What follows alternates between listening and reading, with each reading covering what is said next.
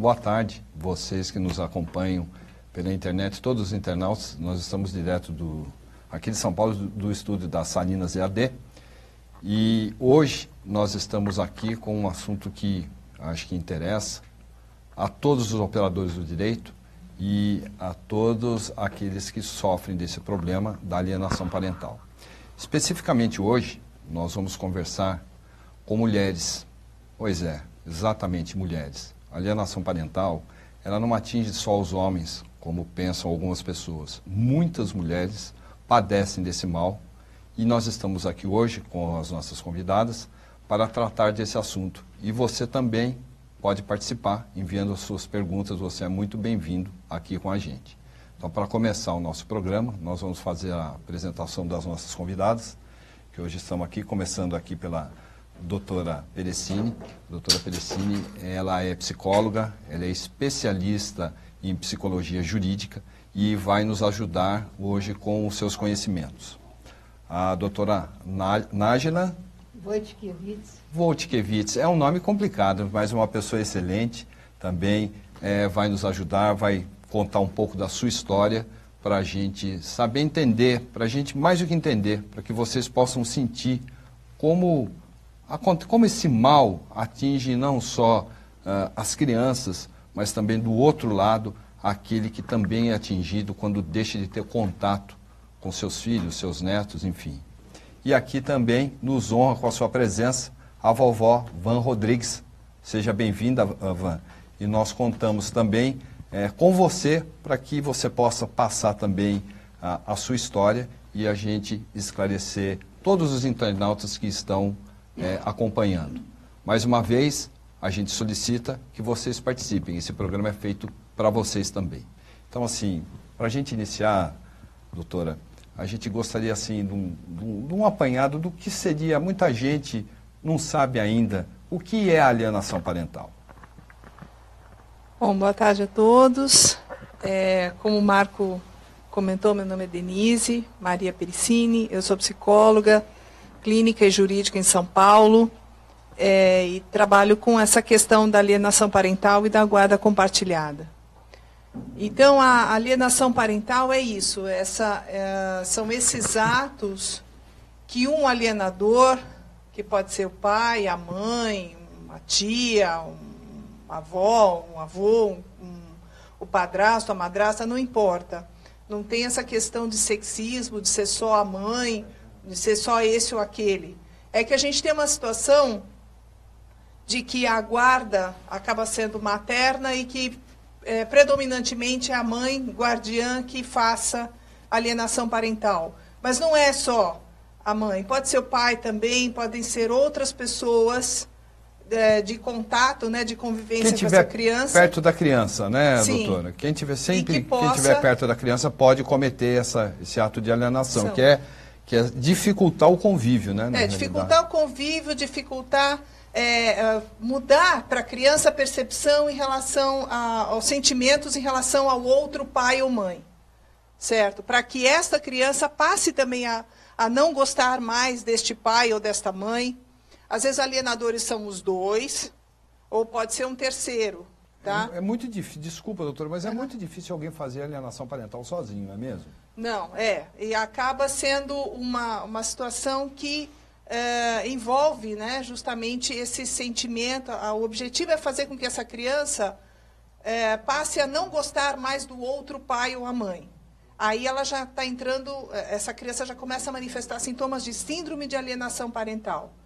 O, a alienação parental são os atos nos quais a criança é. se expõe ao risco de é, desenvolver a síndrome, que é essa, essa alteração dos sentimentos ou da percepção em relação ao outro pai ou mãe. Então, isso é muito importante que a senhora falou. A gente tem que separar uma coisa do que, é, do que são os atos de alienação parental, que eles podem ser os mais simples possíveis, né? eles podem começar lá embaixo, por exemplo, do, às vezes o pai ou a mãe que liga para falar com o filho e não, não não está, está ocupado. Está sempre pode, doente. É, está sempre ocupado, está sempre doente, quer dizer, né? É, evita o contato Sim. até por telefone.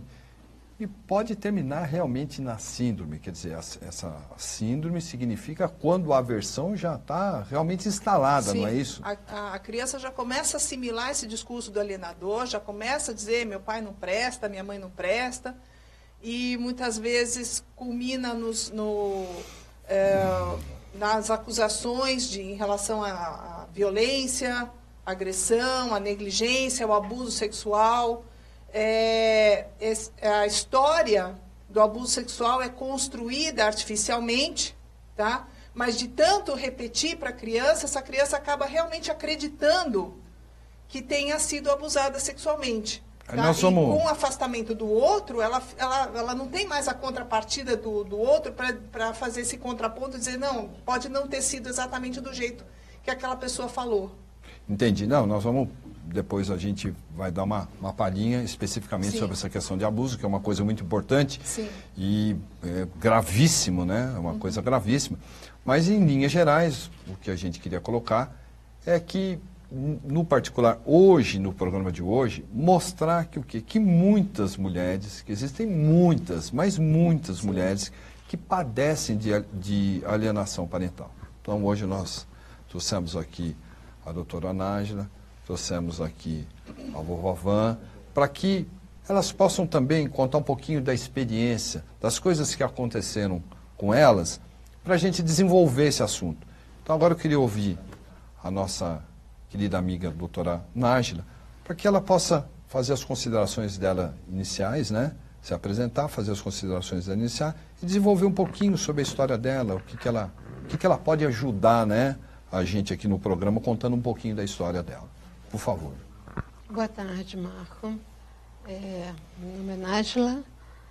É, o meu caso foi antes da lei da alienação e da guarda compartilhada, em 2008. Eu me separei em 92 e não gosto de falar nesse assunto. É, é complicado, né? É uma coisa, a gente é, é para a gente ver como o negócio é, vai muito fundo e cala na alma da pessoa, né?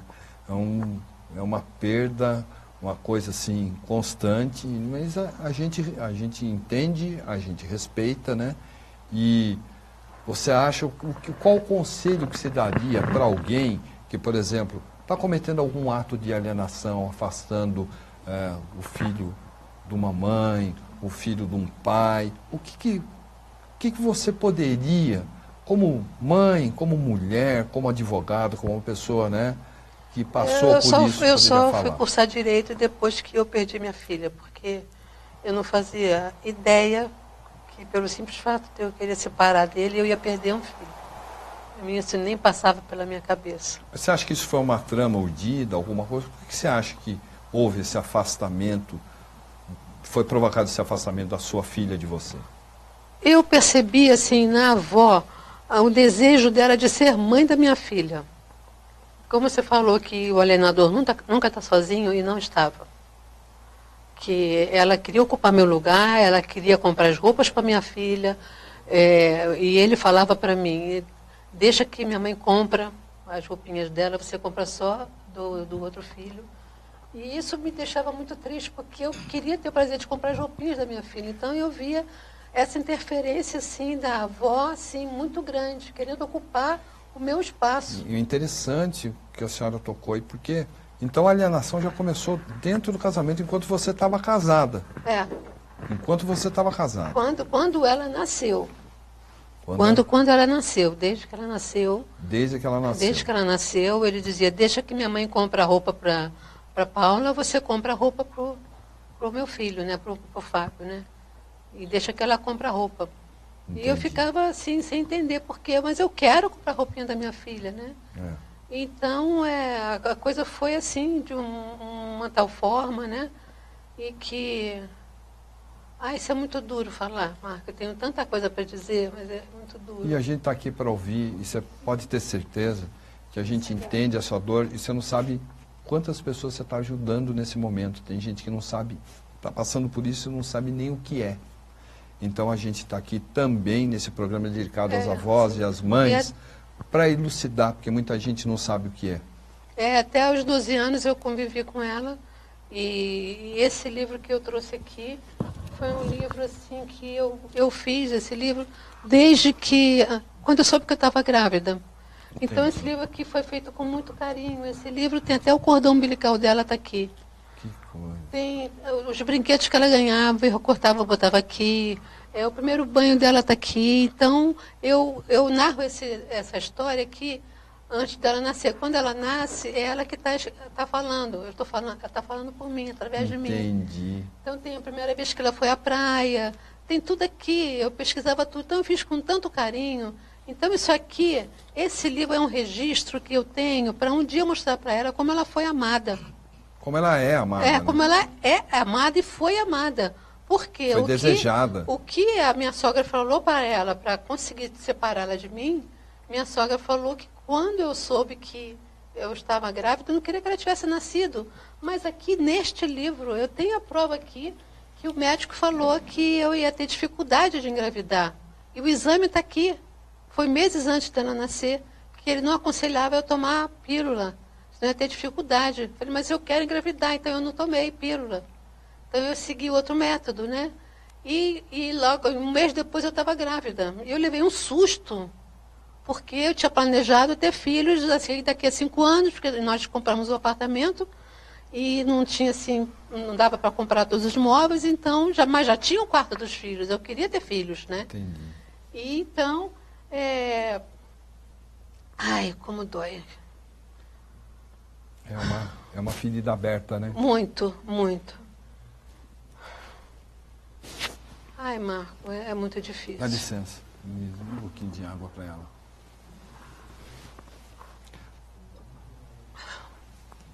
Então, é, a minha sogra falou para minha filha, é, disse para ela que quando eu soube que eu estava grávida, que eu não queria que ela tivesse nascido. E minha filha estava com 12 Meu anos. Deus. E minha filha falou para mim, eu já soube de tudo. Essas foram as palavras dela, as palavras da minha filha.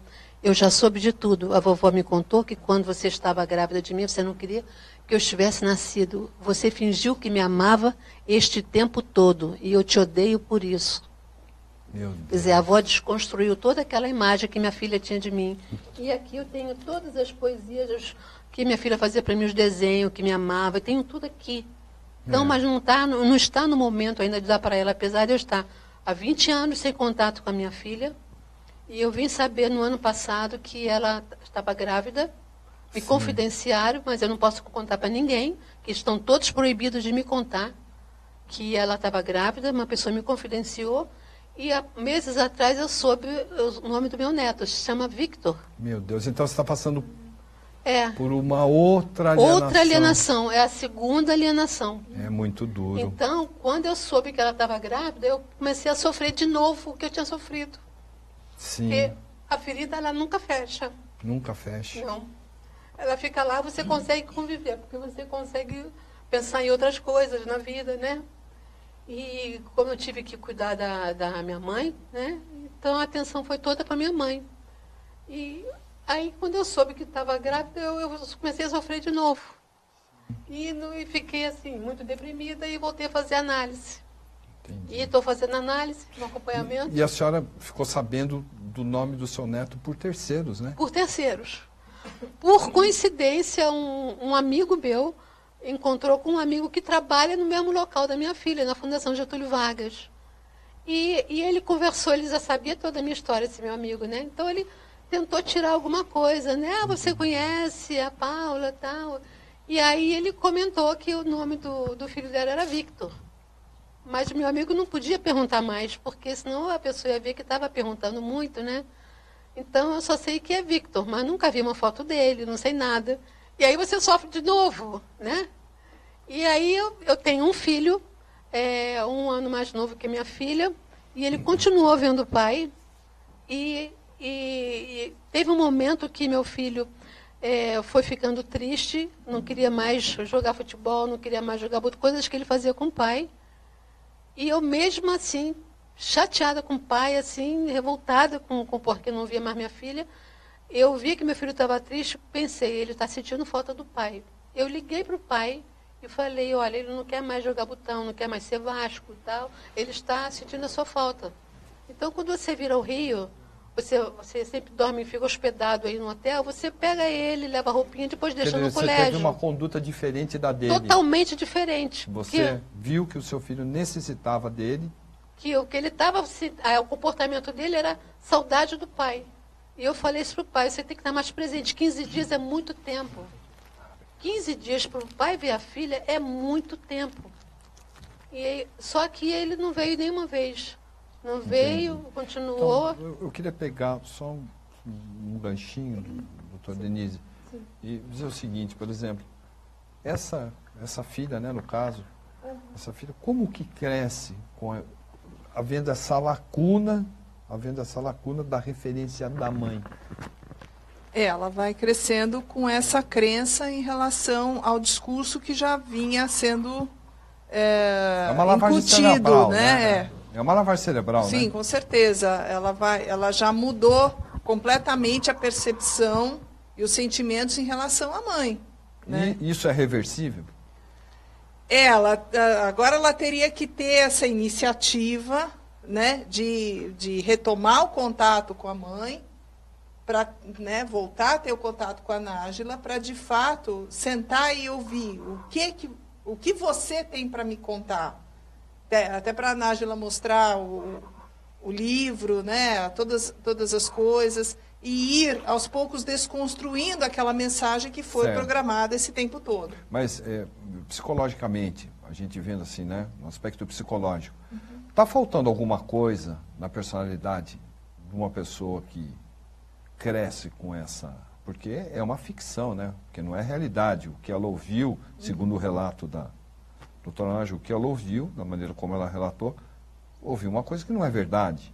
Sim. Né? Então, quer dizer, essa verdade que ela tem para si não existe.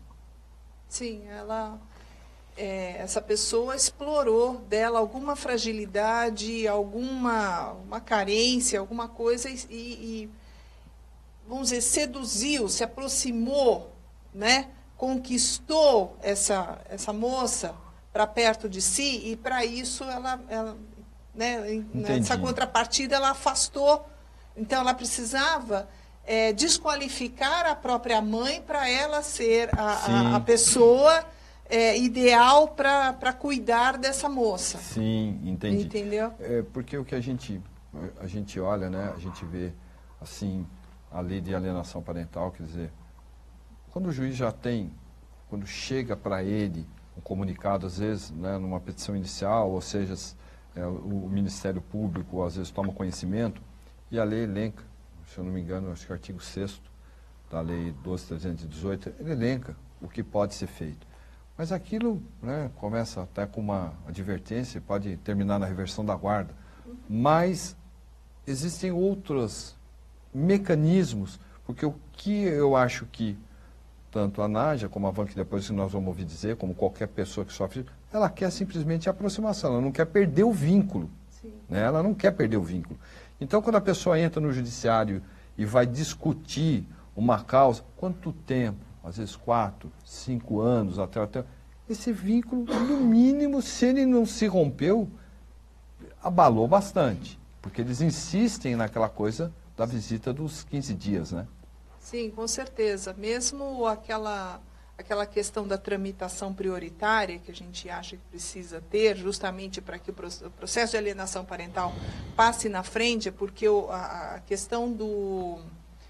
O grande aliado do alienador é o tempo. Então, quanto mais esse processo ficar arrastando por aí, para ele é melhor, porque ele vai tendo tempo suficiente para fazer a programação que ele acha que ele tem que fazer, essa lavagem cerebral, essa, essa construção artificial de uma história. Sim. Né?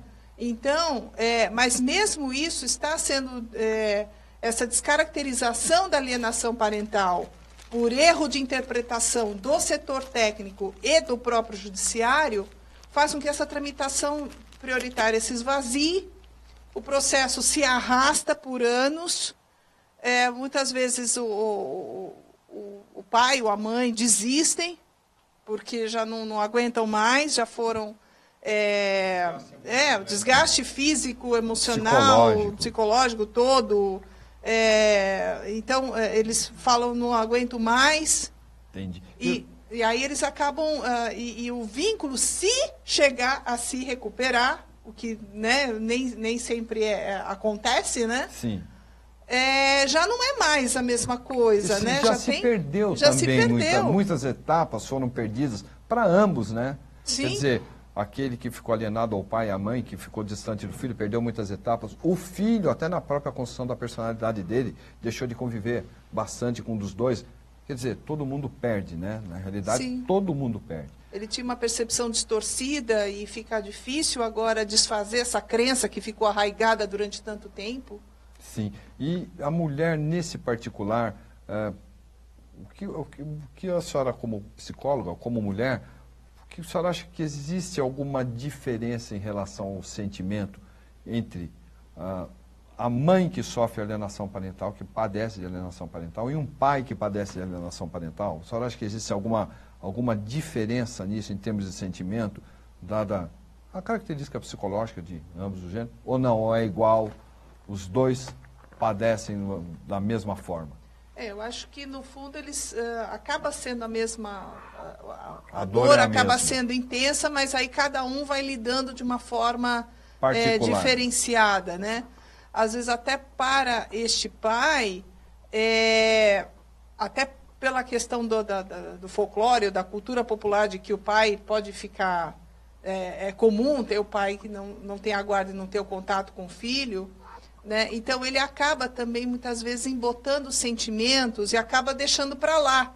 Certo? A, a mãe, muitas vezes, precisa de recursos, como é o caso da, da Nájila, para para amortecer este sentimento. Então, ela foi se dedicar à, à, sua própria mãe. Então, ou se joga no trabalho. É, acaba, é, acaba tendo alguma outra, foi, algum outro recurso. É, eu fui estudar gerontologia para poder saber como cuidar da minha mãe. Eu vejo que foi uma, uma fuga. Né? E... Bom, foi, foi construtiva na é. medida em que é, muitas vezes esses pais ou mães acabam recorrendo a, a, a comportamentos autodestrutivos, como drogas, ou, ou, até a tentativa de suicídio, ou, enfim, chegam a situações extremas, né? Sim. Então, pelo menos essa. Eu fui estudar foi, direito, foi é. um refúgio, é, foi um refúgio que você é. encontrou, é, mas foi positivo porque você, você é, se contribuiu e, e pôde ajudar a sua mãe nisso, então. É, mas Amenizou. muitos pais nem sempre têm esses recursos. Não, né? a, gente, a gente sabe que, que a senhora falou, tem casos que a, as pessoas chegam ao extremo, né? Sim, ou, ou viajam, ou vão embora, ou É. vão, vão para outro país, ah, enfim. Ah, o dia que o meu filho quiser me ver, ele que, ele que me procure. Então, tem umas E situações também, às extremas. vezes, pode ser até uma defesa, né? Sim, até para não precisar, não, não ter que lidar com minimizar isso. o porque isso sofrimento. é, exatamente, isso, isso já está consumindo. Muitas vezes, é, é, doenças físicas que às vezes a pessoa nem tinha ou estava ah, embotado ali e de repente aparecem. Eu tenho o caso de, um cliente que é, é, entrou num processo de câncer, de linfoma, e desencadeado, coincidentemente ou não, em função da alienação parental que ele está sofrendo em relação à ex-mulher e a filha. Dizem que o câncer é a doença da mágoa, né? Da tristeza. Então, então. Bom, agora vamos passar a palavra para a vovó Van Rodrigues. Muito obrigado pela senhora ter vindo. É um prazer ter a senhora aqui. E a gente queria conversar, queria ouvir da senhora o que a senhora tem para passar para também, né? Depois eu ouvir a doutora Nájila, ouvir o que a senhora tem para passar. Qual que é a su- sua experiência? A senhora padece de alienação parental? Como? Boa tarde, Marcos. Boa tarde, vovós. Boa tarde todos. Então, padeço da alienação parental também, né? Eu que nunca pensei que passaria por isso, nem imaginava que teria isso na minha vida e nem que existia de modo geral. E passei sim, passei a sofrer da alienação parental quando meu filho me disse que eu ia ser vovó, né? Depois que ele descobriu que ia ser pai e teve logo em seguida a separação, Então, mas ele foi pai, é, é, ainda era casado ou não? Já Sim, separado? quando ele, desco- é, ele descobriu que ele ia ser pai, ele estava casado. Mas Sim. logo em seguida ela foi embora, grávida. E depois, passou uns meses, a gente só soube que Ela tinha entrado com processo, né? Querendo os direito lá. É, é, engraçado, assim, que ela entrou com processo, mas é, a gente não sabia nem onde ela estava. Nem onde ela estava morando, mas nada. Mas ela entrou com processo para quê? Para ele reconhecer a paternidade? Sim, sim, sim, e com os gravídicos, né? Ah, e tá, essas coisas todas. gravídicos. Isso, isso. Só que teve a primeira. é, no dia que foi marcada a primeira audiência, foi cancelada pelo fato dela ter tido a criança. Mas a gente não sabia que a criança já tinha nascido. Então, mas assim, como que a senhora lidou? Quando a senhora ficou sabendo que ela foi embora, que teve essa notícia, Hum. de repente grávida, o, o- o- que que veio, o que que veio para a senhora? Como que a senhora começou a lidar com isso? Com a alienação, É, a do afastamento. Sim, eu imaginava. imaginava um neto seu que estava sendo gerado e estava distante de Eu- uma eu- situação de um litígio, né? De um... É, a situação é assim. Da feita que teve a separação, eu imaginava que teria uma certa dificuldade, mas não tão grande como foi, né? Aí depois foi piorando mais, porque não passamos, não sabíamos o nome, nem o sexo da criança, nada. Nós procuramos saber por outros, né? Então assim, ali eu vi a dificuldade como ia ser, né? Ali quando eu procurei a sogra, a ex-sogra do meu filho para saber notícias, quando me negaram notícias, eu disse assim, peraí, está acontecendo alguma coisa, né? Certo. Porque nem notícias querem dizer nada, não querem me dizer onde, né? Alguma coisa, onde a minha Onde neta vai estar, sim, se vai registrar nada. Tá, continuou o processo. Só que aí é que entra aquela outra coisa, alienação. Eu não conhecia alienação. Ninguém sabe que esse tema Eu é não conhecia, eu né? precisei sentir, né? Como eu, eu, avó, precisei sentir. Sentir na minha pele a indiferença, o descaso e as humilhações. Como, a senhora disse, a senhora, a senhora sentiu na pele o descaso, a humilhação. A senhora diz em relação a quem? Quem que, como que foi isso? Olha, Marco, é em modo geral. Em relação à família, família, materna, sim. né? A materna. E em relação ao próprio judiciário. Porque você passa por isso também. Sim, né? Você Sim. você tá ali, você procura e você diz não, é aqui. E você se sente refém daquelas pessoas. Você se sente refém, Sim. sabe? E você, de repente você vê seu mundo e embora. Ah. Você está caindo num abismo, você não sabe para onde você está indo. Você, o que foi que eu fiz? Que um casamento não dê certo, ok, é um direito, mas os filhos não têm nada a ver com isso. perfeito. Correto? Correto. Os filhos não têm nem com o pai, os avós não têm que pagar pelo erro de ninguém. Pela separação não deu certo, cada um segue seu caminho. Não, e a criança também, né? Que não Né? tem nada com isso, né, doutora? E exatamente, é e é nesse ponto que eu falo, a alienação também, ela é uma, é uma questão que a gente fala muito só do afastamento. Mas tem que lembrar dos direitos da criança, que está sendo renegado pela própria alienadora. Porque a criança ela é protegida por lei. Ela Sim, tem os direitos dela protegidos. Mas nisso ela também é renegada. Sim, Né? Ao mesmo tempo que renegam isso, é. Renegam Porque, muito mais é, coisas. É, porque é um direito dela de conviver, né? Com a família de ambos os lados, não só com os pais, mas Não. a, fa- a família paterna, a família materna.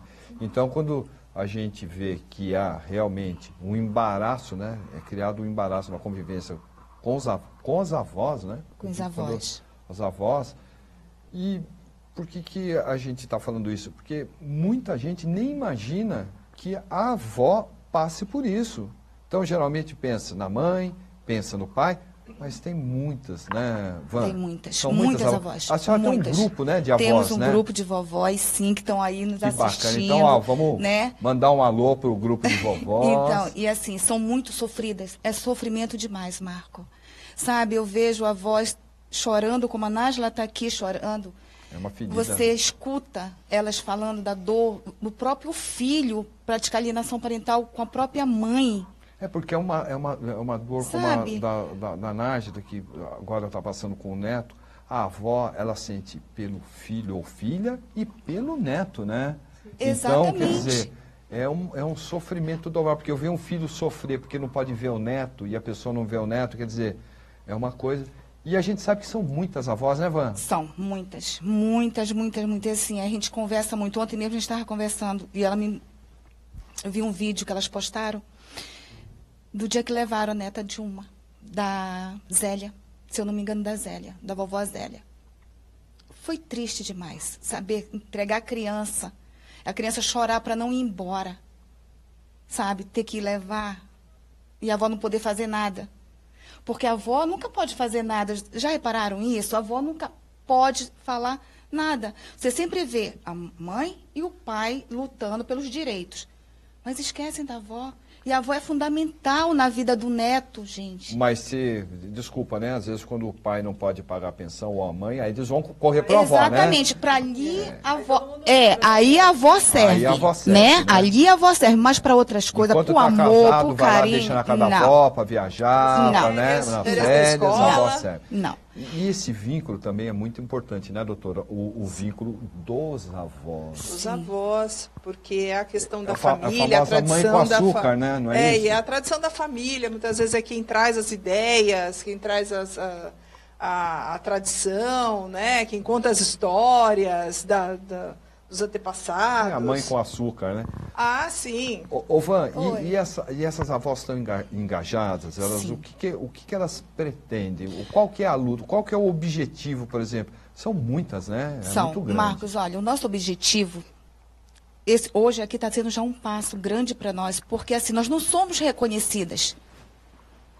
Para ninguém parece assim que existe a voz né, que sofre com alienação parental.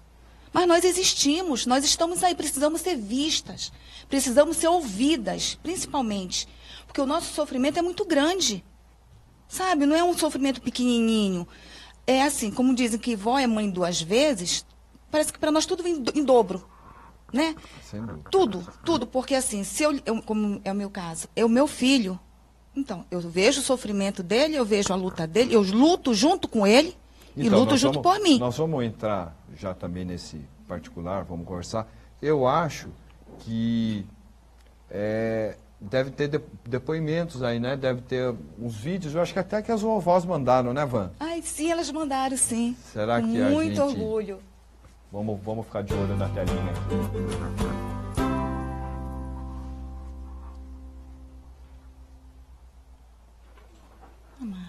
Meu nome é Márcia. É, eu fiquei três meses no início do ano sem ver minha neta, após o meu filho ter saído da casa onde ele morava com a minha nora. E após a separação, ela simplesmente não deu mais notícias, não deixou a gente ver mais. Hoje a gente está vendo através do mandado judicial, mas com tudo esses três meses sem vê-la, perdemos várias, vários momentos da vida dela e nada mais trará de volta o que a gente perdeu. São três meses que parece que não são nada, mas que a gente é, perdeu vários detalhes em que ela também sofreu, né? Que muito mais do que a gente até, eu acho. Hoje a gente tá podendo ver três horas por semana e através do mandado judicial. Na minha opinião, alienação parental é crime e tem que ser punido como tal. Pois é. A gente estava conversando exatamente sobre isso. Parece, olha, gente, eu não vi os vídeos que vieram para cá, ninguém viu, nós estamos vendo agora porque eles também estão chegando. Mas o que a gente estava falando, doutora Denise, os momentos passam, né? A gente viu a vozinha. E é engraçado a gente ver que a dor está estampada. A dor está estampada no rosto. Sim. Quer dizer, não existe dissimulação, não existe, né? E eu queria conversar com vocês, queria ouvir também a doutora Nájila, né? Saber realmente se o judiciário, será que ele tá, não está enxergando? Como é que funciona, por exemplo, a gente vê, né? Nos estudos psicossociais, raramente a gente vê um estudo em que uma avó é ouvida, né? em que um avô é ouvido, como se fossem apêndices nessa relação, e a gente sabe que não é. Sim, a gente, é, lógico que no estudo psicossocial é, o enfoque grande é a criança, sim, mas uh, na hora entra, entram dois fatores. O primeiro é, é aquilo que eu tinha comentado no, no, começo, a descaracterização da alienação parental pelo próprio setor técnico, pelo próprio judiciário. O que vai esvaziando este conceito, né? Quando a gente pergunta se está acontecendo alienação parental e eles dizem que não, que não está acontecendo, e aí o próprio juiz também é, entra nessa e diz, não, não está acontecendo alienação parental. Desculpa, será que ah, o que a gente entende, o que, o que, pelo menos o que a gente vê é, é, o seguinte, que quando se fala em alienação parental, todo mundo treme, porque assim, porque eles acham que a alienação parental ela tem que ser reconhecida, mas só quando a síndrome quando a síndrome está instalada. Quando na realidade o espírito da lei, eu acho da própria psicologia, é inversamente o, o contrário, quer dizer, é evitar que é aquilo se instale. que a síndrome se, se instale. Então, Sim, uma a... vez instalada, é, mas mesmo assim, mesmo assim, eu fazendo, eu como assistente técnica e fazendo quesitos, perguntando se está acontecendo, estão acontecendo atos de alienação parental, cujas, uh, cujas, cujas informações não estão só, às vezes não estão, o perito não vai captar na entrevista, porque na, na entrevista é muito comum, até o próprio alienador, fazer um discurso politicamente correto. Sim, certo? politicamente correto. correto. Ser boazinha, Sim. certo? Chorar, certo? Se fazer de vítima.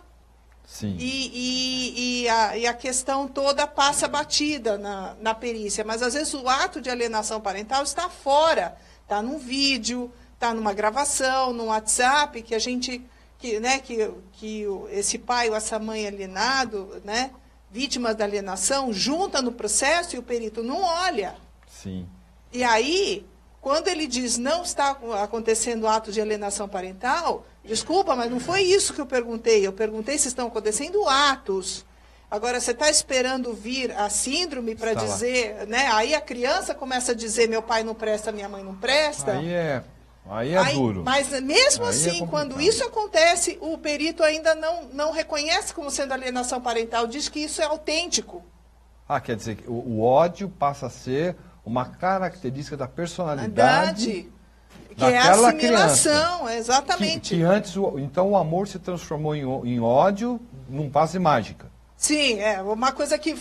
Na, não na, teve nessa, interferência externa nenhuma. Nessa concepção distorcida, é, precisa chegar não, nesse, nesse extremo, e aí quando chega no extremo, o perito não reconhece como sendo alienação parental, diz que essa manifestação é autêntica que, é, que realmente a criança está tendo motivos para odiar este ou aquele pai ou mãe. Entendi. Né? É, eu vou aproveitar a carona, porque uhum. nós temos uma pergunta aqui para a senhora, Sim. A, da, da Abadi, São Paulo. Ela pergunta assim, quando atinge a síndrome, normalmente já pré-adolescente, qual seria o caminho? Eu acho que ela quis dizer que quando uma pré-adolescente já está, já, já, já instalou, a síndrome já está instalada, qual o caminho? É, pré-adolescente, tem alguma coisa nessa condição dessa idade pré-adolescente, alguma, algum, algum destaque, alguma coisa diferente, por exemplo, uma criança da primeira infância ou de um pré-adolescente? Nesse caso que ela está perguntando, que a Badi está perguntando, uma pré-adolescente. É, é, aí teria que ver essa contextualização de quando que começaram as alterações. Se já começou quando ainda era criança, Sim. né? E, já, e aí culminou na pré-adolescência ou se já veio a partir da pré-adolescência? Vamos, vamos, vamos, imaginar, só para a gente poder responder para ela que está perguntando, que isso já, já venha e ela tenha se instalado agora já na pré-adolescência, né? um processo que já vem. Porque o discurso da alienação parental é, não é de hoje para amanhã, não é um negócio que hoje, hoje eu vou acordar e vou odiar meu pai ou minha mãe. Isso é uma coisa que já vem construindo há bastante tempo. A pessoa que, que uh, influencia para isso é uma pessoa significativa na vida dessa criança. É o pai ou é a mãe. Então, é, para uma criança pequena que não tenha essa, essa autonomia, esse discernimento, é, é difícil para ela conceber a ideia de que esta mãe ou este pai estejam mentindo, estejam distorcendo, estejam mal interpretando, né? Aquele ato do outro pai ou mãe e que isso. Uh, então, para ela, eh, o que a, o pai ou a mãe falaram é a verdade absoluta. Então, eu estou imaginando é, no caso é, que, as, que, essa pessoa está tá trazendo, que seja uma situação que já vinha construindo quando essa, essa criança era pequenininha e veio agora. e explodiu agora, né? Instalou a síndrome agora. Instalou e aí consolidou, Isso. porque vem de uma fase leve, são os graus, né, da, da, da alienação. Então, é fase leve, aí, aí já começa pergunta, mais ou menos, que que eu faço? aí chegou no, no, o que fazer nesse no caso? final. Aí que tá, é, precisa continuar é, mostrando para essa essa criança, para essa pré-adolescente, a, a, a contrapartida. Seria o quê? É, mostrar que, que aquele, aquilo que ela está pensando não é, não, não corresponde a essa verdade. Não pode desistir, né? não pode simplesmente deixar, ah, não, o Deixa dia que ela lá. souber. E no caso. Né, ela, ela vai descobrir por conta própria, porque se não tiver essa contrapartida, realmente se consolida aquela crença equivocada que aquela criança, aquele adolescente prevalece. prevalece. Entendeu? No caso da, da, da doutora Nádia, por exemplo, da filha. A filha, quantos anos, doutora, hoje? 35. Ah, já tá 35. 35 anos. Uhum. Qual, qual a saída? Existe alguma saída nesse caso?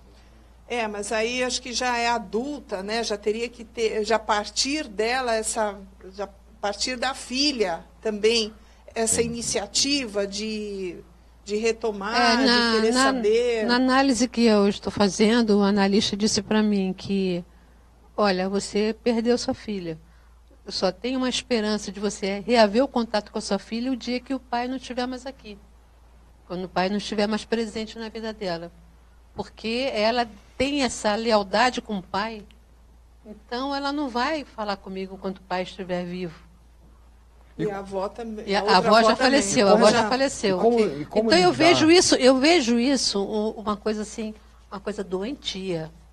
Sim. Sabe? Isso é, é uma, uma coisa doentia. Porque quando eu quis me separar, demorei quatro anos para me separar. E eu procurava falar em separação, assim, quando as crianças estavam dormindo, para que ninguém escutasse, que como eu estava tomando a iniciativa. E, e e para ele, como era difícil, que era filho de Sírio, então Sírio tem uma visão assim da mulher, né, como se fosse um, um objeto, né? Sim. E então eu eu estava assim muito cansada daquela vida. Não adiantava você ter tudo que você tinha se eu não estava feliz. Então eu, eu, depois que eu percebi que ele demorou quatro anos, porque ele já estava planejando ela completar 12 anos que ela podia ser ouvida. Então foi, foi exatamente o que aconteceu. Por isso, e eu pedi assim para ele, vamos contratar um advogado só, só para formalizar. Porque eu não queria briga, não queria litígio, não queria que separar na paz. E ele não via nunca, não via nunca. Quatro anos se passaram. Depois que ela completou 12 anos, que ele, ele entrou. Uma coisa que eu estava pedindo para fazer junto com ele, ele entrou. E, mas como na época não existia a Lei Maria da Penha, porque eles têm sempre que botar alguma coisa assim, né? Não tinha essa lei. É, então ele dizia que eu não dava comida para ela, que eu deixava ela trancada no quarto, que não deixava ela no banheiro, que ela tinha que fazer xixi no chão. Então me acusou de tantas coisas assim tão absurdas que eu peguei, quando eu recebi aquela ação, eu mostrei para os amigos dele, um amigo dele foi ser testemunha, minha testemunha, ficou revoltado porque nós saímos juntos. Esses amigos saíram juntos, tinham filhos da mesma idade. E, e, e no caso, assim, então, a senhora sempre separou uma coisa da outra, né? É, uma coisa é separação, outra coisa são os filhos, é uma coisa com, completamente diferente. É, e eu tive uma outra fase, uma outra, um momento que eu achei super importante, que meu filho foi ficando assim mais triste, mais triste. E eu cheguei para o pai e falei assim, olha, eu acho que ele está precisando de botar um psicólogo, porque ele não está legal. E ele, o pai virou para mim e falou assim, meus filhos não precisam de psicólogo, quem precisa é você. E aí eu, conversando com a psicóloga, ela falou assim, olha, não tem problema, eu sou fonoaudióloga, então eu apareço como fono. Aí eu falei pro, pro, pro, pro, pro pai, né, pro ex-marido, que ele precisava de fono, né? E aí ele concordou. Então meu filho ia na consulta toda semana, toda semana. Até que chegou uns meses depois, a psicóloga me chamou na consulta sozinha, sem meu filho. E quando eu chego lá, ela falou assim, olha, eu tenho uma notícia para te dar. É, seu filho está mostrando, assim, está sentindo muita falta do pai. Falei, pois é, eu já falei isso com o pai, já pedi que o pai visitasse o filho, que dormisse com ele quando viesse ao Rio, mas o pai não fez. Falei, pois é, ele está sentindo muita falta do pai e ele está querendo morar com o pai para ver como é que é. Eu falei, pelo amor de Deus, se meu filho for morar com o pai, aí que eu não vou ver, que eu já não estou vendo a minha filha. Aí a psicóloga fala para mim, mas você tem que dar essa chance para ele, porque ele está querendo ir. Eu falei, mas como? Eu botei aqui meu filho, aí eu fiquei assim, indignada. Como é que eu faço? Eu ponho meu, filho aqui para ele ficar legal, você fala que eu tenho que botar, deixar ele morar com o pai? Aí que eu não vou ver mesmo.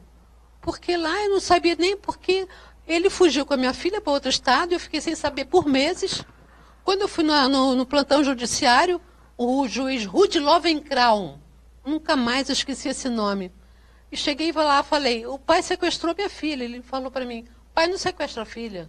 Ele sequestrou, porque eu não sei onde é que ele está. Liguei para o aparte até onde ele ficava, ele não está mais lá, saiu de lá. Liguei para o trabalho dele, falo que ele foi para a França. Então eu não sei onde é que ele está, onde minha filha está. Isso é um sequestro. Aí ele falou assim, a senhora trabalha? Eu falei, não, porque eu tenho dois filhos pequenos. E eu, cada um estuda no horário, porque eu vi qual era o que, que era melhor para as duas. Eu não vi o que, que era melhor para mim botar os dois no horário da tarde, para ficar com um horário livre. Mas, é, mas assim, para a gente ser, ser mais sucinto, nós temos que entrar no outro sistema. Ela só deixou ele ir, com o pai, morar com o pai? Aí ela falou para mim, e fale isso com ele hoje. E eu cheguei em casa com aquilo, meu Deus, como é que eu vou falar isso para meu filho? Que dor, que medo, que medo. Mas a minha prioridade era a saúde do meu filho. Então, é, quando meu filho foi deitar, eu fiquei contra a luz assim, eu estava no escuro, assim, contra a luz assim, da, da lua, assim, para ele não ver. E eu falei para ele, filho, eu estou percebendo que você não quer mais jogar futebol, você não quer mais fazer as coisas que você fazia com seu pai. E, então, eu acho que você está com saudade do seu pai. Então, eu quero. Aí, às vezes, eu parava, engolia seco assim para não chorar, porque, meu Deus, eu já não via minha filha, eu não conseguia, o quarto dela ficava sempre fechado. Eu não conseguia entrar lá. E, e falei para ele: Olha, eu quero combinar uma coisa com você. Se você quiser morar com seu pai, eu deixo você morar. É, você não se preocupe. E a psicóloga falou para mim: Mas quando você for falar isso, você não mostra que você vai ficar triste. Você vai sentir a falta dele, senão ele não vai tomar a decisão de ir. Você tem que mostrar que vai ficar bem. E ele foi? Aí ele, olha a pergunta que ele fez para mim. Aí ele falou assim, mas, mas se eu for, você vai sofrer como você sofreu com a Paula? Meu Deus. É, aí eu falei assim, não, sabe por quê? Porque nós estamos conversando, nós estamos combinando o que, que é melhor para você. A Paula foi levada daqui, escondida de mim. Ela não me escutou, a gente não conversou. Então nós estamos conversando. Se você quer ir, se você quer ir, eu deixo. E você não se preocupe, porque eu vou ficar bem. E aí eu parava um pouco para chorar, porque eu, eu não podia chorar nesse momento. Nossa, né? quanta dor. Meu Deus, quanta coragem. Isso, isso que eu falo, olha, isso que é amor de mãe. Isso é amor. Isso é amor de mãe. Não Isso é, é o que amor. essas mães fazem por aí, não. De não deixar as crianças ver o filho. Isso não é amor. Isso é um egoísmo. Isso é de uma maldade tão grande que essas mulheres não podem ser chamadas de mãe. E, e são muitas mães que fazem isso Muitas também. mães que fazem isso. Por que que isso para mim não é mãe. Isso? Por que, que, por que a senhora acha que elas querem ter esse poder, ter a criança com elas? Por que, que a senhora acha que... Olha, eu acho que é alguma carência que vem antes disso, que não foi ali que começou. Alguma coisa mal resolvida dela, anterior a isso, que desabrochou ali. No, no, no seu caso, Van, no seu caso, por exemplo, é, a gente indo para o judiciário, agora nós já estamos no judiciário. Como que o judiciário tratou o seu caso? A questão da, da alienação, a questão desse reconhecimento da paternidade, enfim. Como que você foi tratada lá dentro? Então, o processo mesmo já está com dois anos e quatro meses. E não tem solução ainda? Ainda não. Com um ano e oito meses, em novembro de 2016, foi que o juiz viu tudo o que estava composto nele, que a gente juntou de provas, né? Como certidão, que disseram que não existia e a criança estava registrada. Juntamos tudo e ele viu ali. Só que ali ele me pediu o DNA. Também fez a coisa de DNA, essas coisas. Só que assim, Marco, até o momento, em abril, teve outra audiência e deram as visitas. Deram as visitas para o meu filho, né? Duas visitas por semana, férias, as coisinhas que dão. Mas a certidão ainda não foi mudada. Então, assim, eu sou. Ele é pai para pagar pensão, como muitos por aí. Ah, entendi. Tá? Ele é pai para pagar pensão, mas no registro não está o nome do- dele. Está o nome do outro que assumiu a minha neta. Ele assumiu como ele assumiu a sua neta? Ele assumiu minha neta no dia que ela nasceu, a, a ex-esposa do meu filho deu ela para esse rapaz com quem ela estava vivendo e ele registrou como se fosse filha dele. Mas o processo já estava na justiça roda- girando lá. Ah, porque já antes estava. da criança nascer já Sim, um já, porque até onde eu sei Ah, você me entendi. corrige que você é advogado. Se eu entro com uma ação na justiça, eu estou afirmando que aquele ali é o pai, não é isso? É, até prove um contrário. Eu estou afirmando. É então. lógico. E assim, até agora ele está. Mas Ele como só ela é pai entrou para pagar com pensão. reconhecimento de paternidade do seu filho. Quer dizer, ó, o pai da minha filha e registra o nome do outro. Exato, ela fez isso. Não dá para entender mais nada, né, doutora? E eu fico confusa É- assim, é porque eu, ele e eu, todos na nossa casa, a gente tem que andar com a cópia do DNA na mão, né? E o papel que o juiz deu da homologação lá da- Ah, das sim, coisas, para é. provar que Sim. eu sou a avó. Que absurdo. para ele provar que ele é o pai. Você está entendendo? Então, assim, o judiciário ele é lento nisso. É, sim. Não, Sabe? E, e olha a confusão, né? E sim, o constrangimento que ele ainda faz É. a gente passar. A criança, vocês. né? Já a minha neta fica ali numa situação que eu digo assim, meu Deus, se eu ligo numa, na creche, um exemplo, eu vou ligar na, mas quem? Você? Não, na certidão é outro. É, que, que coisa. Você que tá entendendo? Fica doente lá, se, se machuca. Não, O lá, lá não tem, Essas Denise. mães são doentes, né? São. Então, eh, doutora, É. o seguinte, é, acho que tem mais vídeo para a gente ver, né? Vamos ver só, mas só, só queria. Ah, tem perguntinha no WhatsApp já, vamos fazer as perguntinhas aqui. Mas só enquanto eu vejo as perguntas, por que, que eu queria perguntar isso para a senhora? Por que, que a senhora acha, eh, psicologicamente, por que, que essas mães, né, as mulheres e às vezes os pais fazem um jogo tão duro de não querer deixar essa convivência, essa participação do outro na vida dos filhos? É, a minha, a minha, a minha hipótese, a minha teoria, né, é de que ah, existe o ressentimento em relação ao fim do- do- da relação, do casamento, ou união estável. Vou co- colocar como relacionamento em qualquer. Subentende-se casamento formal ou união estável. Existe esse ressentimento, essas mágoas, esse é, esse, a sensação de fracasso em relação a, a esse término. Mas existe um produto ali, que é essa- esse filho, essa criança, certo? Que ainda lembra este pai ou essa mãe de que tiveram essa relação, tiveram esse vínculo, né? tiveram esse, esse relacionamento. Mas como esse relacionamento eh, trouxe eh, ressentimentos, mágoa, raiva, enfim, é, e principalmente no caso, ah, no caso nosso, em que a, a, a guarda é materna, né, né, tradicionalmente, parece que o judiciário já tem isso pronto, né, parece um formulário pronto, não É. precisa pensar muito, só É preencher. automático. É. Aí é, fica essa situação de que essa mãe acaba ficando né, com essa, essa vinculação, né? E não aceita a ideia de que este filho ainda continue gostando daquele pai que lhe trouxe ressentimentos, que lhe trouxe mágoa, que lhe trouxe por, por questões outras, por adultério, Ela por confunde tudo, né? É, ela mistura quer, tudo. Ela quer que o filho, que o, que o filho seja, vamos dizer, é, uma, continuação dela é, um É, aliado, um é. parceiro para ela. Olha, só né? para a gente, antes de ver outro vídeo aqui, é interessante que a gente tem aqui um comentário aqui Sim. do, do Rui Pedro Nunes, ele é de, de, de Portugal. Ele está comentando aqui, que ele está dizendo que em Portugal tudo se passa de igual forma, apenas não existe lei alguma que defina os atos de alienação parental. Então, assim, para a gente ver, né? O Brasil está na vanguarda. Quer dizer, hoje a gente vê assim um está tendo um movimentozinho, né? Um movimento pequeno ainda é, de pessoas que querem acabar com a lei da alienação parental, né? Eles dizem não e eles começam a bater muito no no, no sexismo. não, não, não, não. No, no Gardner. Eles falam, Sim. não, porque o Gardner era pedófilo. Bom, muito bem, querem acabar com a lei? Pode acabar com a lei, mas acontece o seguinte: o fenômeno existe. A alienação parental, deem o nome que quiserem dar, acabem com a lei, põem o Gardner na cruz.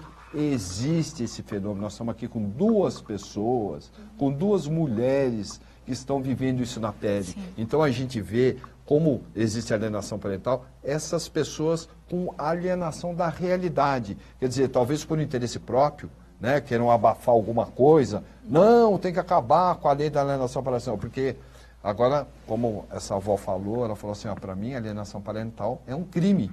E a gente vê também que existe o projeto de lei do deputado Sim. Arnaldo Farid Sá, que Sim. até estava com a gente no outro programa, que é o PL 4488, que quer o quê? Criminalizar esse tipo de conduta. Para quê? Para evitar situações como essas Sim, que nós estamos que nós estamos aqui Eu com concordo, as duas, né? Concordo, então a gente um apela, porque assim, a gente apela no seguinte, são milhares de mulheres, são milhões de são. mulheres, são milhões de crianças. Então, às vezes, essas mulheres que estão falando que querem acabar com a alienação parental, e às vezes o político fala, não, isso é só coisa de homem. Ele tem que pensar que na outra ponta existe a avó, existe a avó. Exatamente. Que são mulheres. Então, às vezes, existem aquelas pretensas, né, aquelas é, que seguram a bandeira do feminismo exacerbado, não, eu vou defender a mulher, isso aqui é coisa de homem. Desculpa, a senhora está esquecendo que na ponta existem outras duas mulheres. Se tem um homem que é pai, tem duas mulheres aqui que são avós, quando não seja do outro lado a mãe que padece disso, que nós estamos vendo uhum. um caso da doutora Nájila, e a gente tem grupos, né? Sim. E ela diz, eu queria depois assim dar uma pincelada e ouvir de vocês, o que vocês acham é, de uma, um político que tem essa posição de não, não vamos criminalizar, e qual o recado que, que vocês passariam para elas. Então eu queria começar com a avó agora, vamos começar de trás para frente. Pois é, vamos lá. Em relação a essa questão da lei, né, é, a PL ela é muito importante para todos nós. Tá? Isso é fundamental, porque a alienação parental ela é crime. E só sabe quem passa, sabe? Eu passo, ela passa, e muitas avós, pais, pais mesmo, passam por isso, eles sofrem por isso. Eu fui conhecer pais que sofrem por isso. E não são pedófilos. Entendeu? Não tem a maldade, eles querem amar seus filhos, eles querem cuidar, proteger também, porque é direito deles. É, eles jogam isso, da, elas jogam isso do pedófilo para dar um ar na sociedade. Nossa, isso aqui é pedofilia. Mas Quando não na é. realidade existe um interesse por trás, uma indústria por trás disso. Às vezes até a própria pensão alimentícia, né? Porque o litígio, ele é dinheiro, pai, né?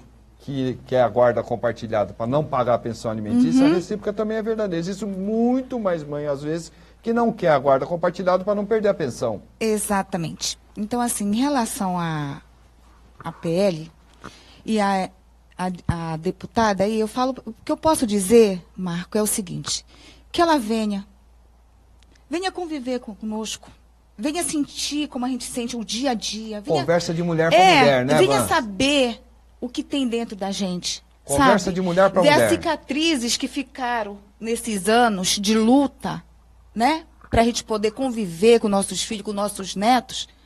Porque é muito fácil estar no escritório com ar-condicionado, sabe? E, ah, vou fazer isso aqui, mas sem conhecer realmente, sem conversar com quem sofre alienação parental. Porque é muito fácil você falar, ah, o fulano disse, ah, isso aqui, a alienação parental não existe. Como que não? Você foi lá ver? Né? Porque quando a, gente, a criança, quando ela não quer, ela diz assim, não gosto.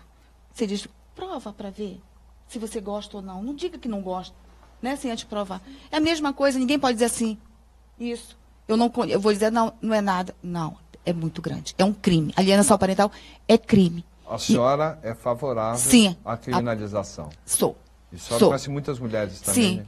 E em relação ao que a deputada fez no pro, Deputada no, Sheridan, vamos é, no ela projeto. É a relatora do, do PL 4. Ela não me representa. A mim também tá? não. Ela, ela não, não me, representa. me representa.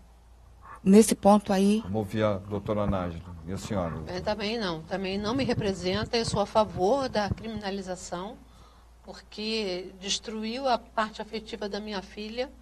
A minha filha não se dá nem bem com a sogra, com, com, com os parentes é, tem sérios problemas de relacionamento. Então, a vida dela, assim, eu, eu não vi minha filha casar. E eu vi o convite de casamento, meu nome não estava lá no convite. Então, é, isso foi. O, o pai fez um, um, praticou um crime com a própria filha, Talvez- não consigo entender como o Talvez- pai pode fazer não, isso com a o- filha. Às vezes comete de uma forma inconsciente, porque. Mas eu acho que isso é doentio, isso tem alguma Então, coisa lá atrás que se a- manifesta aí. Às vezes, eh, hoje, como a gente teve a lei da alienação parental de 2010 para cá, e vem se falando no assunto, eu mesmo cheguei a ver panfletagem no centro da cidade, quando a gente falava que era alienação parental, uma pessoa me abordou e falou, nossa, isso pega? Nem sabe do que se Nossa, trata. isso pega, quer dizer, né, não sabe nem do que se trata. Então, talvez a pessoa cometa alienação parental inconscientemente. Às vezes não sabe, porque não é possível uma pessoa que ame, que tem um discurso de amor ao, ao filho, eh, insistir numa conduta dessa, já que o prejuízo pode ser para sempre É, para com sempre. consequências gravíssimas. Então, no caso, por exemplo, o que a senhora teria, assim, para falar para essas mulheres que estão querendo acabar com a lei da alienação parental, que estão eh, querendo eh, banir esse do, do- nosso sistema jurídico? Qual- o que a senhora que sofreu na pele, a senhora que sofre isso na pele, qual o recado que a senhora dá para essas mulheres? Eu acho que essas mulheres, elas não, não amam de verdade o filho. Isso não é, isso não é amor. Amor é aquele que eu eh, deixei meu filho ir para São Paulo. Ele foi, foi morar com o pai, ficou morando lá o tempo que ele quis, foi fazer faculdade lá, e depois ele quis voltar. Então, isso é que é amor, você deixar um filho ir, você pensar primeiro na saúde emocional do seu filho. Não pensar nos seus recalques, que você não sabe, a mãe não sabe lidar com Sim, aquilo. mas o que que a senhora fala espe- especificamente para essa mulher que está relatando, para essa deputada que está relatando, para essas mulheres que querem acabar com a lei, banir a lei dizendo o seguinte, ó, essa lei, essa lei aí, ó, da alienação parental está sendo banida em todo lugar, porque a gente sabe que não é verdade, né? Porque não existe em quase nenhum lugar do mundo, só existe praticamente no Brasil, a lei mais avançada do Brasil, e pouca gente sabe disso. Mas o que a senhora falaria para ser deputada? Deputada, ore com cuidado, eu sou contra, eu sou a favor. O que, o que a senhora pensa da criminalização? A criminalização iria evitar muito Com esse tipo de certeza ela conduta? ia evitar. A mãe ia pensar duas vezes antes de cometer um crime desse. Ela sabendo que ia ficar detida sem poder sair da, da cidade dela, ela ia pensar que se não houver uma punição, a pessoa vai continuar fazendo, praticando isso. Entendi. Tem que ter uma punição para isso ter um fim. Pois não. Elas são contra né, a, a PL né, criminalizar, certo? Mas eu me pergunto, elas são contra um pai ser preso por não pagar a pensão? O acusado de, de, de abuso sexual Com sem falsas ser, denúncias, ter- exatamente. Eu ia, eu ia chegar, eu ia É. chegar, eu ia chegar nesse ponto que a senhora colocou. Tá. Eu ia chegar. Antes uma, disso. Ah, uma, uma das variantes que ela usa é dizer o seguinte: olha, esse, essa lei da alienação parental da criminalização vem para calar a nossa boca, porque aí nós não vamos poder mais é, fazer nenhuma denúncia quando uma criança sofreu abuso. A gente sabe que isso não é verdade. Muito pelo contrário. Sim. Porque se houve o abuso, se houve o crime, ele vai ter que ser punido. Agora, o que vai acabar realmente, o que vai diminuir, acabar não, mas o que vai diminuir muito são as falsas denúncias. Exatamente, porque justamente como eu tinha comentado, é, essa alienação vem escalonando já de outras, outras manobras, outras tentativas que não deram certo, e a partir daí sim, aí ah, muitas delas tiram mesmo esse coelhinho da cartola, né? Tiram essa nesse passo de imagem que vem com acusação de abuso sexual é, contra, incriminando Isso já é o uma pai. questão de desespero, já, doutora? O que, que a senhora acha Já, que. já chega, chega num ponto que todas as outras tentativas já não deram certo, então traz essa, essa acusação de abuso sexual como assim, é, ah, tiro e queda, né? Então já vamos resolver isso já, porque assim já Porque sabe a que justiça, afasta. porque na dúvida a justiça já Afasta, hora, né? aham. Então é uma carta, é o ás no bolso do colete do alienador, sim. né? Aí puxa da manga e, e- e bota na mesa. Agora, a senhora como psicóloga, a senhora não acha que seria necessário ter uma reprimenda para quem usa desse artifício?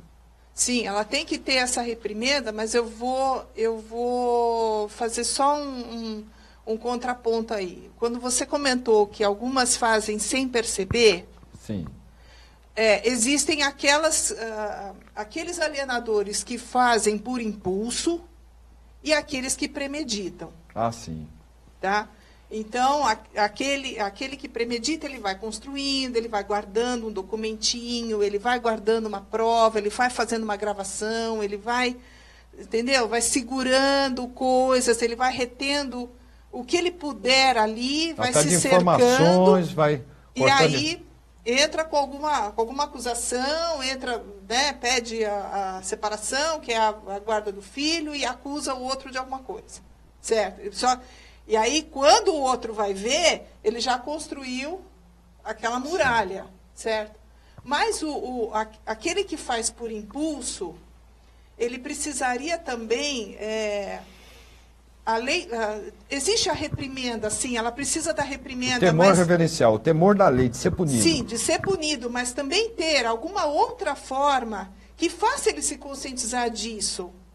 Eh, Talvez alguma uma outra, uma outra forma de intervenção, como ah, as oficinas de pais e filhos, alguma outra forma de, de mediação familiar, alguma outra forma de, de uma psicoterapia que fizesse com que eh, alguém que chamasse a atenção dessa pessoa, se ela não está interpretando equivocadamente aquele ato daquele outro pai e que estaria sendo, por exemplo, mal interpretado como Entendi. sendo eh, um abuso sexual, se é um, um- um cuidado que, que este pai ou esta mãe está tendo que ter, por exemplo, numa troca de fralda, num banho da, da criança, ou a avó que esteja. eh, eu tenho um caso que é uma avó né? E, e- e um outro cliente também que foi o avô, que foi eh, examinar uma, uma, uma vermelhidão na vagina da, da, da criança, na, na, na região genital da, da, da criança, e a mãe interpretou como se ele tivesse praticado algum ato obsceno. É, às vezes pode ser proposital, pode ser até por ignorância mesmo. Né? Mas eu digo nos é casos. questão de, de, de falta de higienização que, que Sim, de causou uma ignorância, de ignorar mesmo o cuidado, né? Né? Mas eu digo dos casos mais. Nesses extremos, sim, essa- Extremos, essa, reprimenda precisa- precisa... ter. Mas, enquanto isso, também, essa, esse- paralelo a isso, também essa questão de orientação. Olha. Será que ele não está... Se nessa, numa orientação, numa chamada, ele para de, de, de praticar e não deixa a coisa chegar no extremo, entendeu? Entendi. Olha, é, tá chegando mais vídeo, vamos pôr no ar aqui. Ok.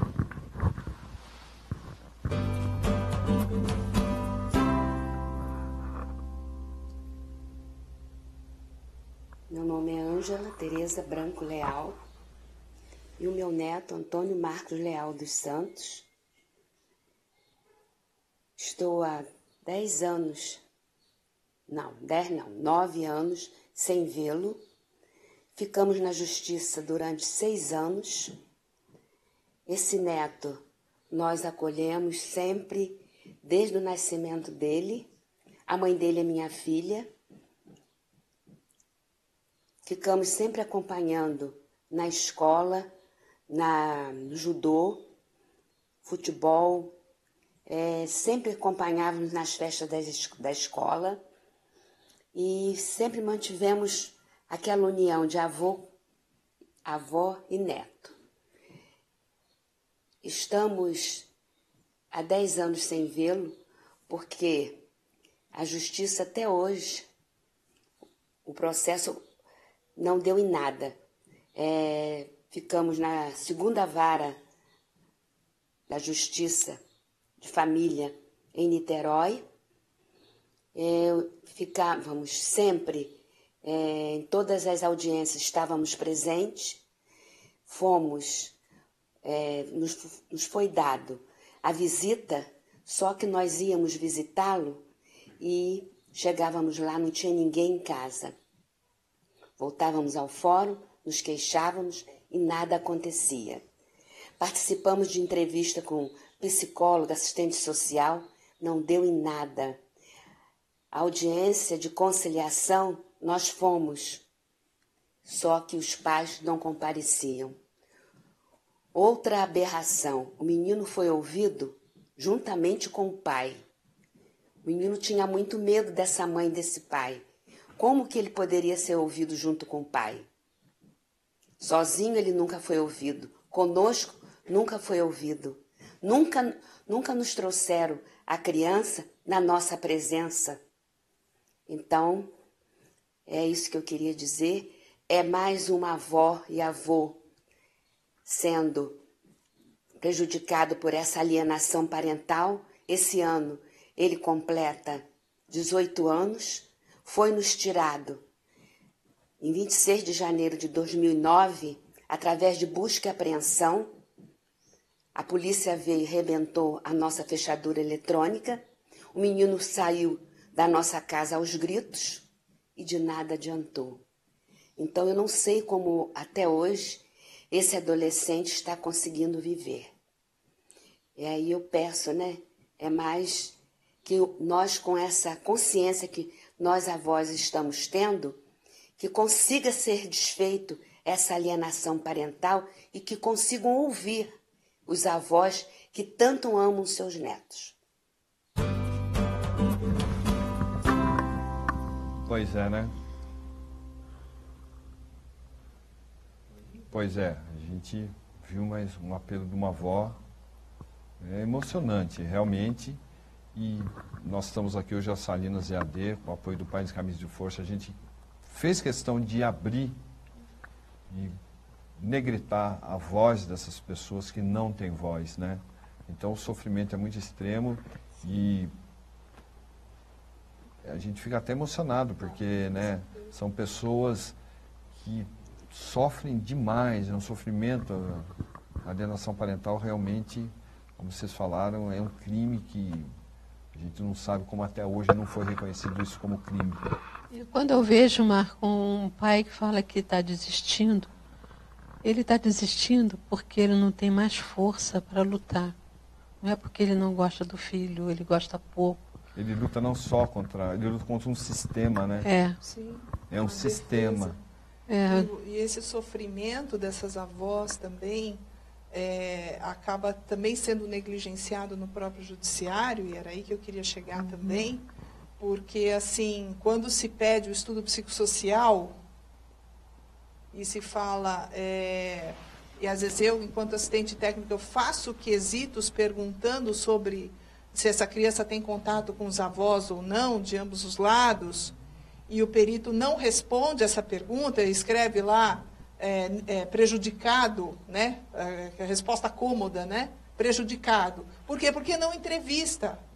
E isso é uma coisa que eu chamo bastante atenção quando eu dou os, os cursos de capacitação aos psicólogos é, peritos do, dos tribunais e quando eu dou aula para os meus alunos da, da graduação e da pós-graduação na área de psicologia jurídica, eu falo, é, conversem com todo mundo, chamem todos, e, só que muitos peritos acabam é, mantendo aquele triângulozinho básico, né? Papai, mamãe, filhinho. Esquece que, por exemplo, a alienação é, o, tem, tem lá o pai tem uma nova companheira, a mãe tem um novo companheiro, e, esse, e essas pessoas que estão fora desse triângulo é que podem ser os verdadeiros alienadores, e esquece, por exemplo, de olhar os avós que também estão passando por essa, por essa situação e que, não, e que esse sofrimento não é visto.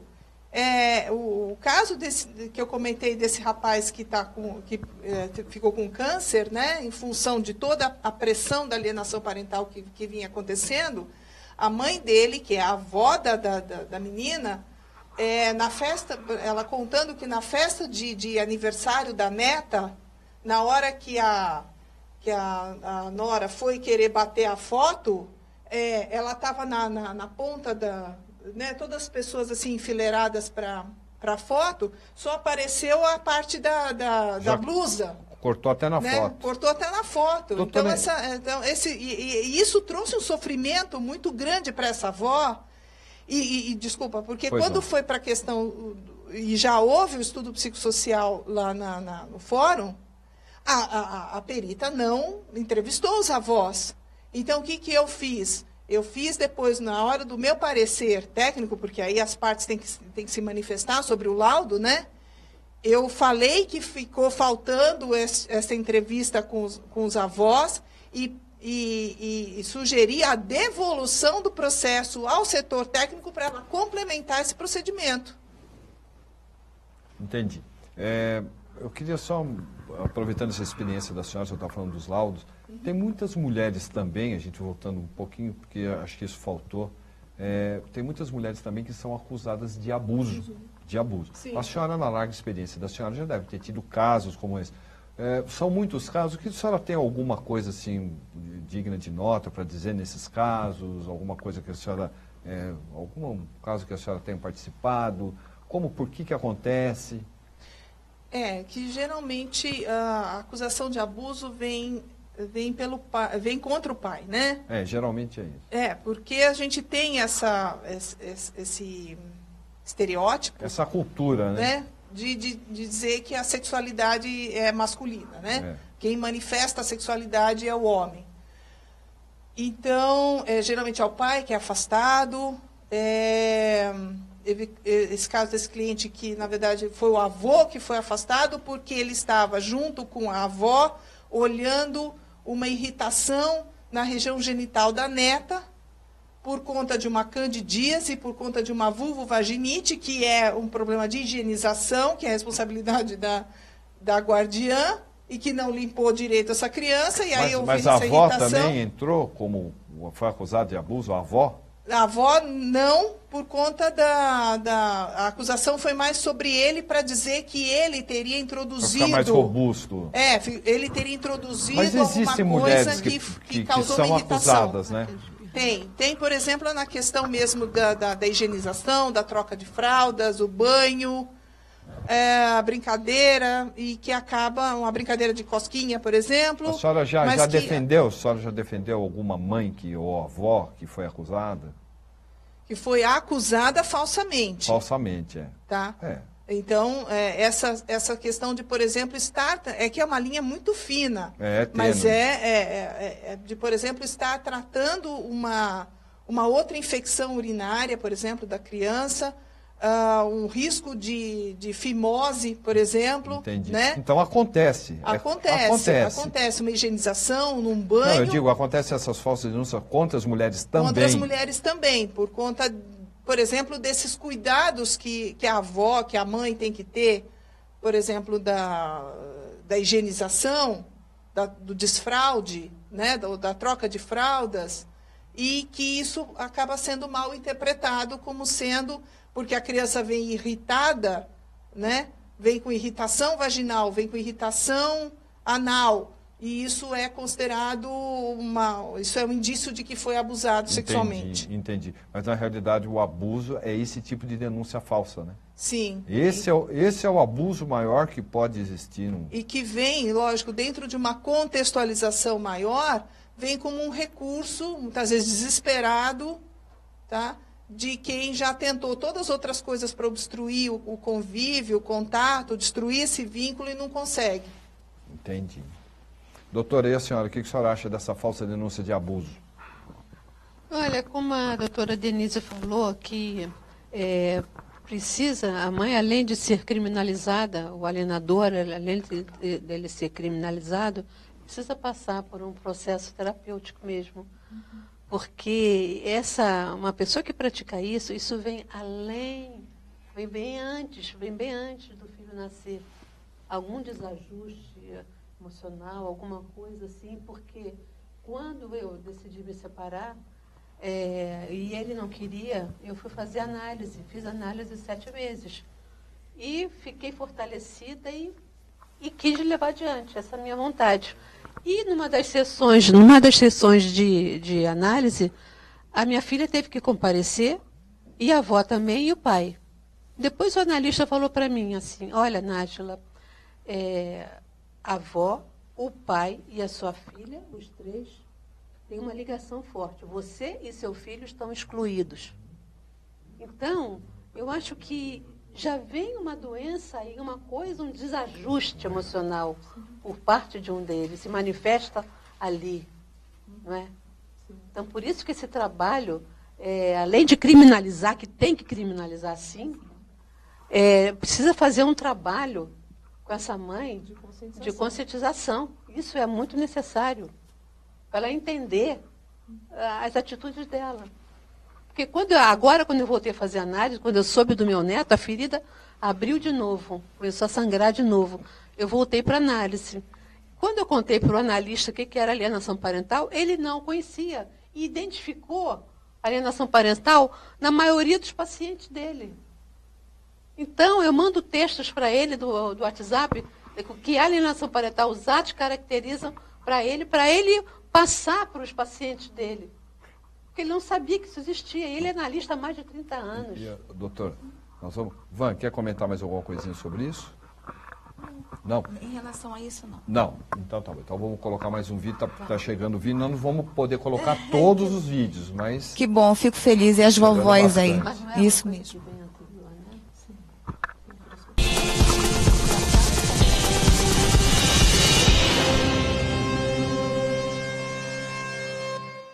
Nome é Patrícia, eu moro em Canoas, Rio Grande do Sul. Sou uma avó que sofre alienação parental.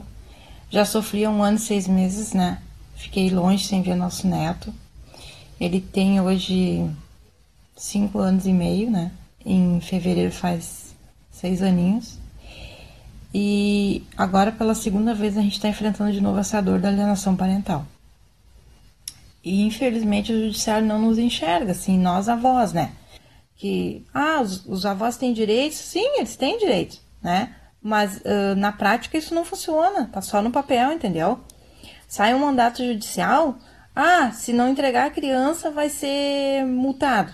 Se não entregar a criança vai ter punição. Mas e aí? Não cumpre, entende? E a gente fica desamparado, assim. E a gente sofre muito com isso, porque cada momento que a gente perde, nunca mais vai voltar. E isso é muito triste, entende? Porque eu, por exemplo, eu não vi meu neto nascer, eu fui conhecer o nosso neto, era, ele tinha oito meses de vida. E agora, infelizmente, vai fazer já quase dois meses que a gente não vê ele, mora perto de nós aqui, sim. E é uma dor assim que não tem volta. Existe uma coisa assim que no judiciário ah, as mães podem tudo, entendeu? Uh, a mãe, por exemplo, assim, pensa que é dona da criança, que a criança é uma moeda de troca. E isso não é assim. Infelizmente, a gente quer só.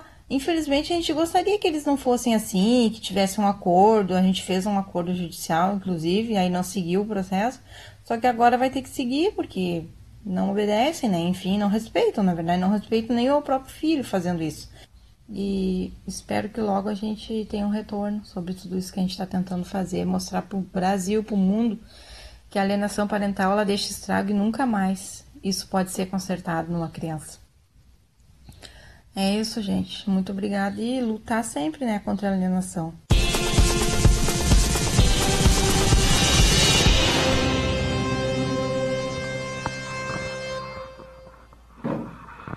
É, a gente agradece, né? As avós estão mandando os vídeos, a gente vê que o sofrimento realmente né, começa em casa e muitas vezes termina na, na, delegacia, até a gente vê que não é só no judiciário que acontece também esse padecimento né, dos pais também, das avós, de, de todo mundo, mas na delegacia. Até a Van estava comentando aqui enquanto a gente via esse vídeo, queria que você passasse essa experiência para a gente. É verdade, Marco, em relação a delegacias, né? Porque assim, para você comprovar que você está sendo impedido de ver seu filho no dia de visitas, ou seu neto, seja o que for, você tem que fazer um boletim de ocorrência, né?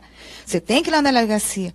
E quando você vai, procura esse órgão que está ali para lhe ajudar, né? Ele em tese seria. Né? Seria. Você é mais humilhado do que você imagina. Você recebe um não bem bonito no seu rosto.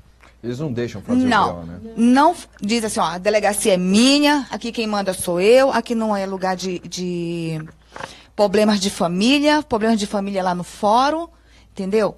E bate o pé e não fazem. Isso aconteceu Agora, com você? Já aconteceu comigo e várias vezes. Sim, mas você foi na delegacia comum ou na delegacia da mulher ou da criança? Não, eu fui na comum. Você eu foi fui na, na delegacia comum. comum? Eu fui na comum. Na da mulher não, não fui, não. Então, assim, é difícil. Se é difícil para mim, que sou uma avó, você imagina para um pai que já é criminalizado.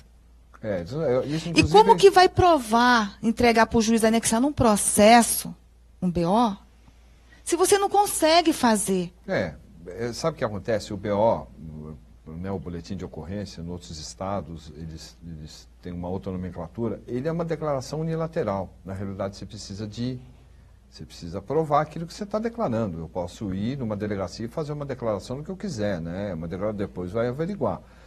Mas é importante essa comunicação, porque é o que você falou, e, a, e, e isso que você explicou, Van, a maioria, quase a totalidade enfrenta. Começa essa, e se você for ver, é a número um Sim. de todos os atos de alienação parental. Você vai ver o seu filho, o seu neto, sumiu, não está em casa, não atende. Exatamente. Como que uma Tá delegacia não faz um boletim de ocorrência sobre uma ocorrência que, que é tão assim, importante, porque ele é o início do respeito do direito da criança Sim.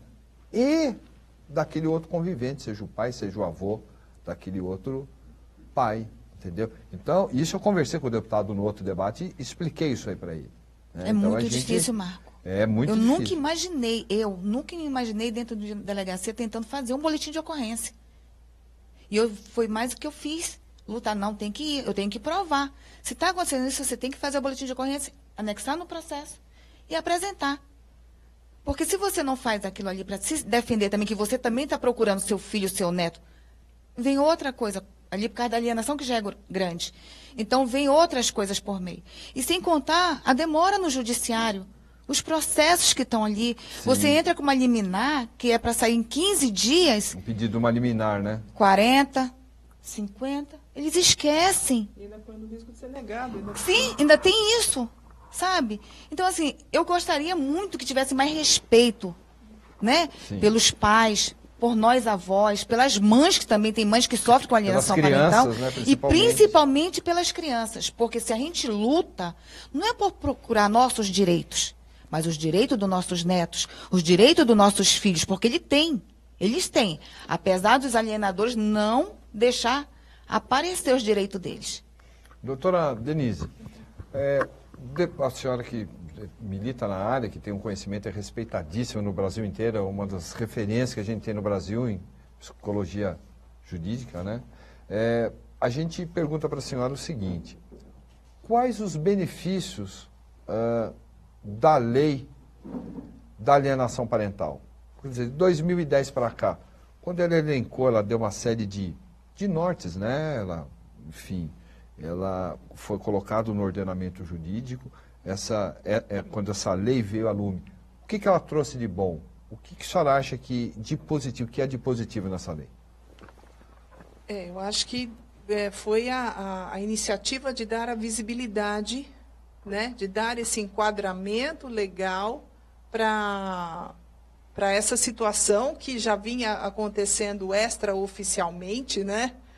É, O fenômeno em sempre casos, existiu, né, doutora? Sempre existiu. E eu vou dar um exemplo, eu, eu vou dar um exemplo aqui meio inusitado.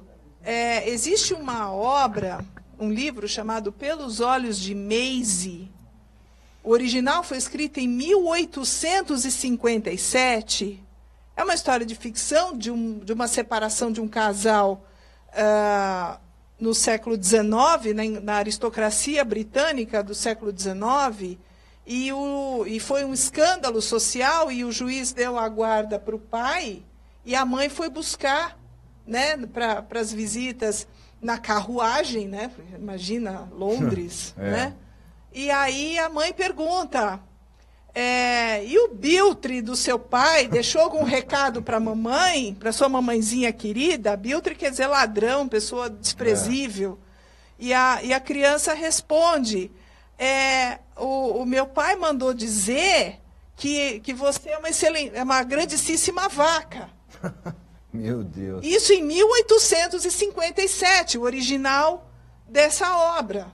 Então você percebe que já é uma Claro. coisa que já. Não, Bia, isso, né? É o que a gente, que a gente tem notícia agora, que deve ter coisa anterior. Isso, Né? isso na página 18 da obra. Você imagina uma obra de duzentas e tantas páginas para onde que a história foi. né? Ah, imagino. Então, e, e- Então você percebe que é uma situação antiga, uma, situ- ah, uma situação antiga, mas não tinha essa visibilidade que, que, que teve a partir da lei, entendeu? Então, ah, só que ainda a gente precisa de muitas, ah, precisa dar, fazer aplicar esta lei, fazer que as pessoas efetivamente conceituem, né? Que as pessoas, que o, que o juiz, que, os- que o Ministério que o Público... Ministério Público, que o setor técnico, que é o que acaba muitas vezes é, sendo incumbido, né, de avaliar se está acontecendo ou não, e eu ainda encontro confusão, eu ainda confundi alienação parental com síndrome. É, ainda esta é, esse posicionamento tradicionalista de manter a guarda materna e sacralizar a, a, figura materna, é, que os avós não, não têm essa. É, é, são secundários aí na história, que o pai que nega qualquer coisa é porque ele está sempre mentindo, certo? E que não é possível fazer esse tipo de, de punição ou qualquer outro tipo de sanção ao alienador, porque alienação parental não existe, porque alienação parental não foi reconhecida no DSM-5, porque alienação parental é, ainda não, não, não tem essa. É, não está acontecendo naquele caso concreto, né, porque fica misturando com síndrome. Quando, ah, quando a criança manifesta sintoma de síndrome, a, o perito não reconhece aquilo como como sendo síndrome e acha que é legítimo. Então, a gente ainda precisa é, avançar.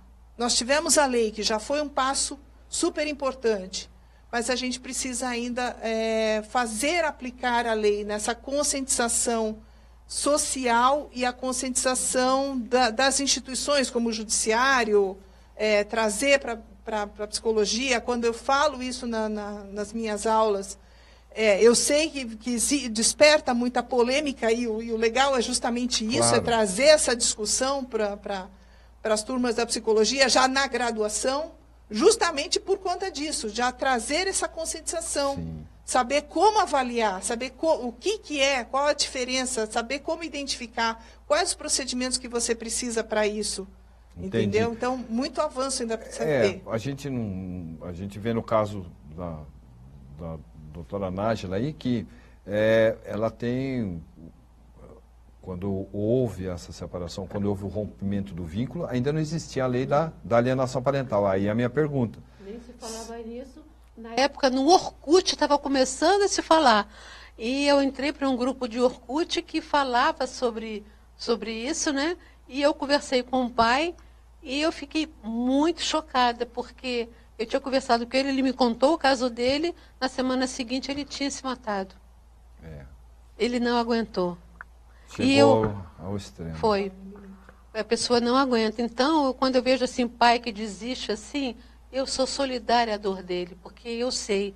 Porque eu, Marco, poderia entrar, ingressar com uma ação de visita para ver o meu neto. Mas eu não tenho estrutura emocional para entrar com uma ação agora. E, e vivenciar toda essa agressividade da minha filha, que ela está tá com essa síndrome, e eu não tenho estrutura para entrar. Entendi, doutora, pois é, não. Eu só queria fazer uma Ao microfone. Relação... Desculpa, eu só queria fazer uma parte em relação a isso, que é o seguinte, a... o, o desistir, né? O desistir muitas vezes como uma defesa, é, o, como esgotamento, como limite mesmo. É, como é. Chegou, chegou naquele limite. É, eu também entendo, muitos clientes chegam para mim e falam, eu não aguento mais. Eu não aguento mais, eu quero ir embora, eu vou me mudar, eu vou, vou sair, eu vou fazer alguma coisa, se meu filho quiser, ele que me procure. Eu falo, olha, tudo bem, a gente tem que respeitar esse, esse porque chegou mesmo nesse limite, é, mas assim, é, colocar para, eu tento colocar para eles a questão de deixar em stand-by, na verdade, não exatamente desistir completamente. Porque exatamente a desistência é isso que o alienador quer.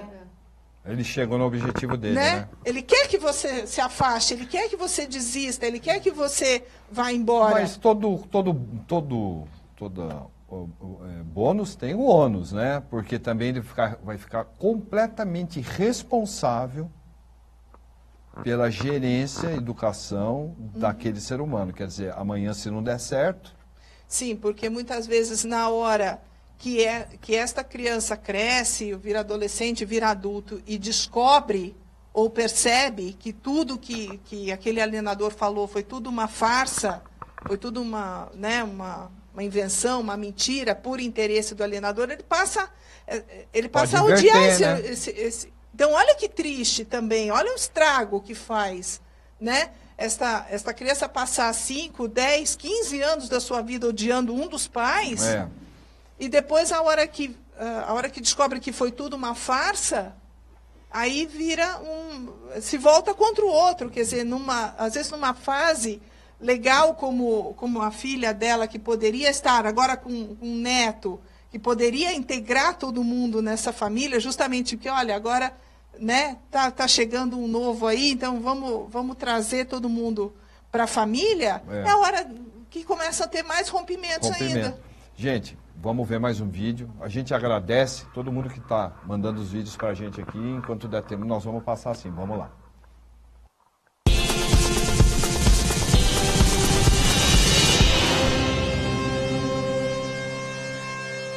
Boa tarde.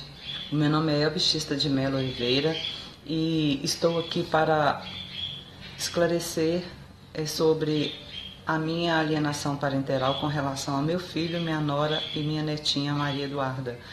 Ela veio para a nossa casa na idade de 4 para 5 meses a pedido dos pais para que eles pudessem trabalhar e nós, com o maior carinho e amor, recebemos a menina na nossa casa e passamos a conviver dia a dia e amamos demais ela.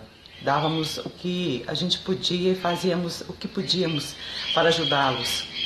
E com o passar do tempo, a situação foi ficando muito difícil por determinadas situações que ele se encontrava e a minha nora.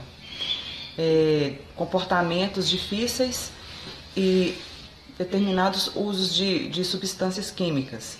Então, durante esse tempo, eu percebi a, alguma coisa diferente na minha neta e fui conversar com ele e eles não aceitaram. Daí, de um dia para o outro, tiraram a minha neta daqui de casa e nós sofremos demais da conta. E daí, então, eu tomei a decisão de procurar a vara de família para buscar ajuda, porque eu precisava de continuar vendo a minha neta, porque o amor era grande demais. E eu sou avó e eu sabia que eu tinha direito de pelo menos vê-la. E consegui então a autorização do juiz, o alvará de visita. Só que eles nunca, nunca respeitaram meu, a minha visita. Foi um, uma audiência muito conturbada, que gastaram-se umas três horas de, de, de conciliação. Foi muito difícil. E eu consegui o direito de visitar a minha neta. Então, comecei a ir na casa deles, eles me recebiam no cantinho lá da casa, eu não conhecia a casa deles, eu não tinha banheiro, não tinha água, mesmo assim eu fui enfrentando a situação por amor à minha neta. Quando eles chegavam aqui na minha casa, a menina, no início, ela estava mais mais feliz, mas eu comecei a perceber que ela começou a ficar infeliz, ela, ela começou a ficar manipulada pelos pais de uma tal maneira que ela não tomava o café da manhã conosco mais. Ela ficava com vontade de comer um pedaço de bolo de chocolate, mas ela não comia porque eles falavam alguma coisa com ela. E ela me contava, minha mãe falava que não era para me comer mais nada na sua casa, vovó. Meu pai falou que não é para me comer nada na sua casa, vovó. Então, diante de todas essas situações, ela não poder entrar dentro da minha casa, dela não poder me dar um beijo quando ela chegava no portão, dela não poder me dar um abraço, tomar a benção. E por amor a ela e respeito a ela, eu procurei a vara de família novamente, conversei com um, o advogado, chefe lá da faculdade, da PUC, e eu pedi ajuda a ele, ele e falei com ele, contei tudo o que estava acontecendo. Ele falou comigo assim que eu fizesse uma carta ali naquele momento, dizendo que eu estava abandonando o processo, porque eu não queria mais que a minha neta passasse por tudo aquilo. Então eu desisti do processo, apenas dela, jamais eu vou desistir. Eu sei que ela vai crescer e um dia, com a, as graças de Deus, ela vai me procurar. Depois que eu entrei no grupo das avós excluídas, eu aprendi muita coisa, eu busquei força, eu, eu me senti mais forte.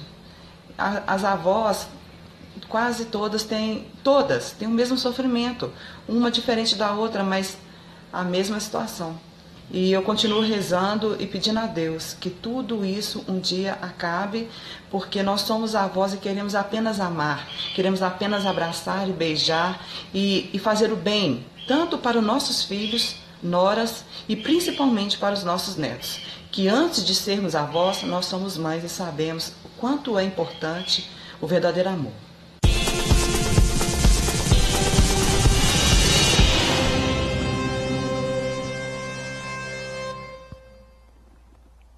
Bom, a gente vê aí, né, o amor supera tudo. A gente, a avó falando que desiste do processo, mas nunca vai desistir da neta. É isso que a gente sempre prega, né? O amor é a solução para tudo. O amor acima de tudo. O amor é, acima de é tudo. prioridade. Entendeu? E interessante, doutora, que ela fala ali, né? Que a criança, a neta vinha para casa dela e não comia direito. Quer dizer, aquela lavagem cerebral, né? Aquela coisa que fica, né? Pra, já para ficar aquela coisa pesada, Sim. né?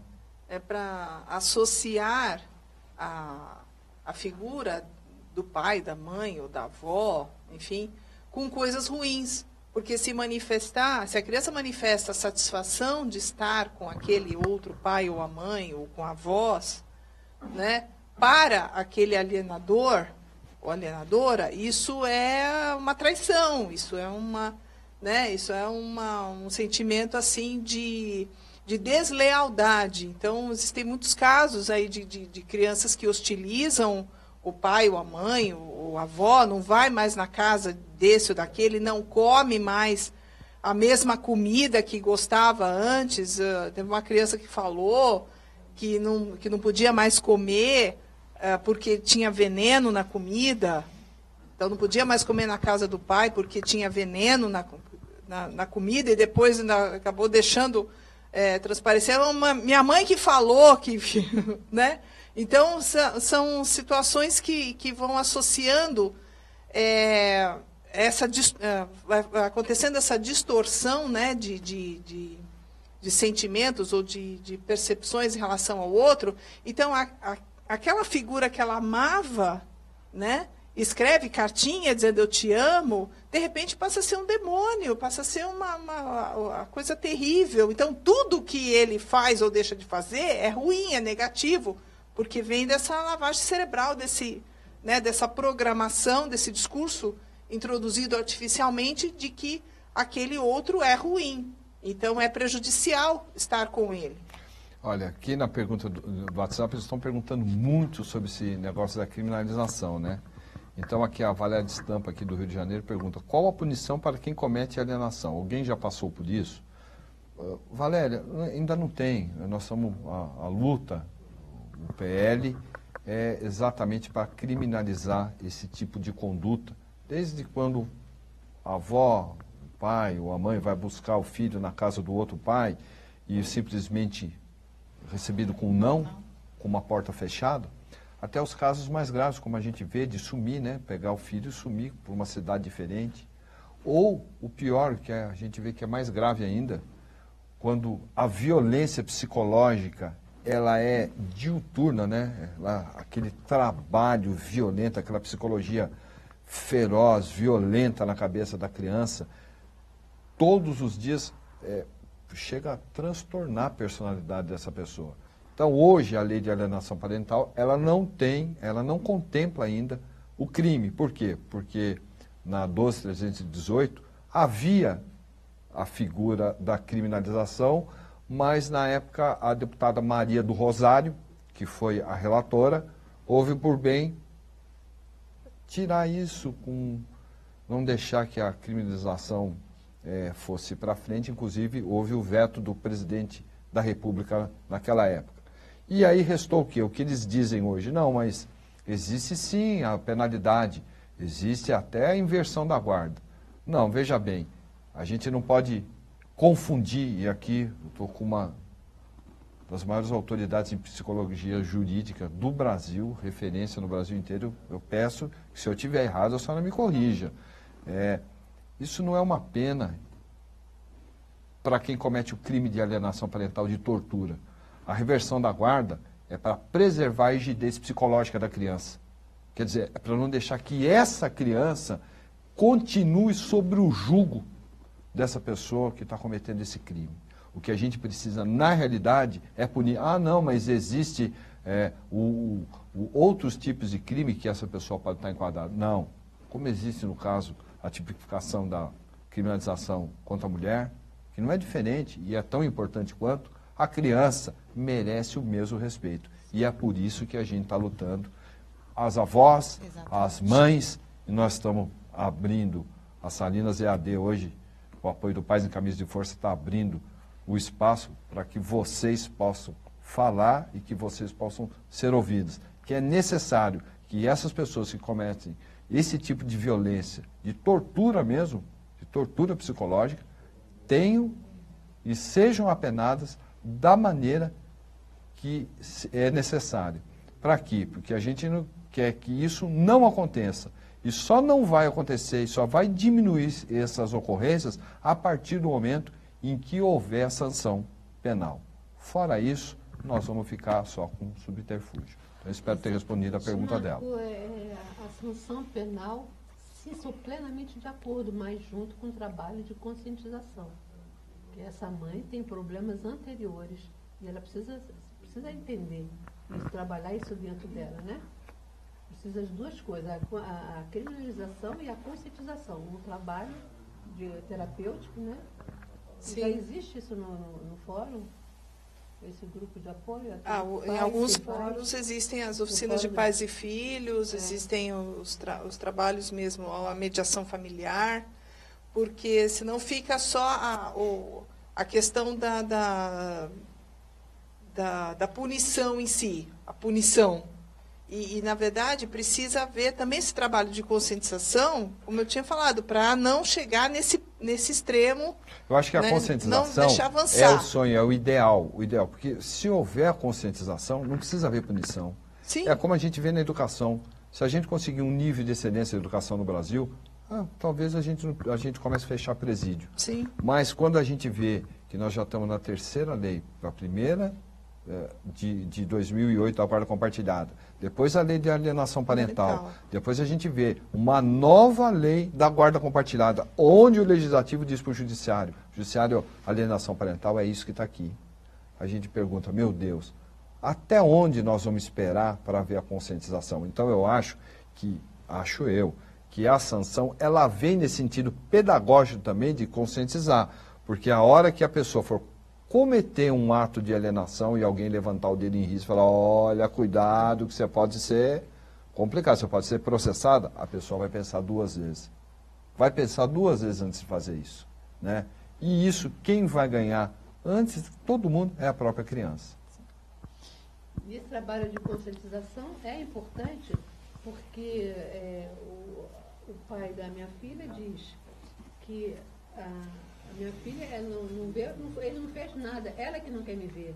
Então ele não percebe, o- não percebe o mal que ele fez. Então, não- então por isso que é importante esse trabalho de conscientização junto com da criminalização. Se tivesse criminalização, ele não ia fazer isso. Não ia. Não ia ser bobo de fazer isso. Agora, conscientização precisa, porque até hoje ele fala, eu não fiz nada. Eu não fiz nada, ela não, ela não quer te ver porque ela não quer. Tá certo, Então é ele não verdade. está consciente. Não Para ele, ele acha que não fez nada. Não tenha dúvida. Então Bom, vamos prevenir para remediar, né? Sou a Isso. favor da criminalização e essa deputada Sheridan não me representa. Tenho certeza que nenhuma mãe, avó, né, do bem, dignos, ela não representa. Isso eu tenho certeza. Porque nós não queremos isso, né? A gente não quer ser, não- nós não queremos ser vítimas. A gente não precisa ser aquela a- a- é, protegida, né?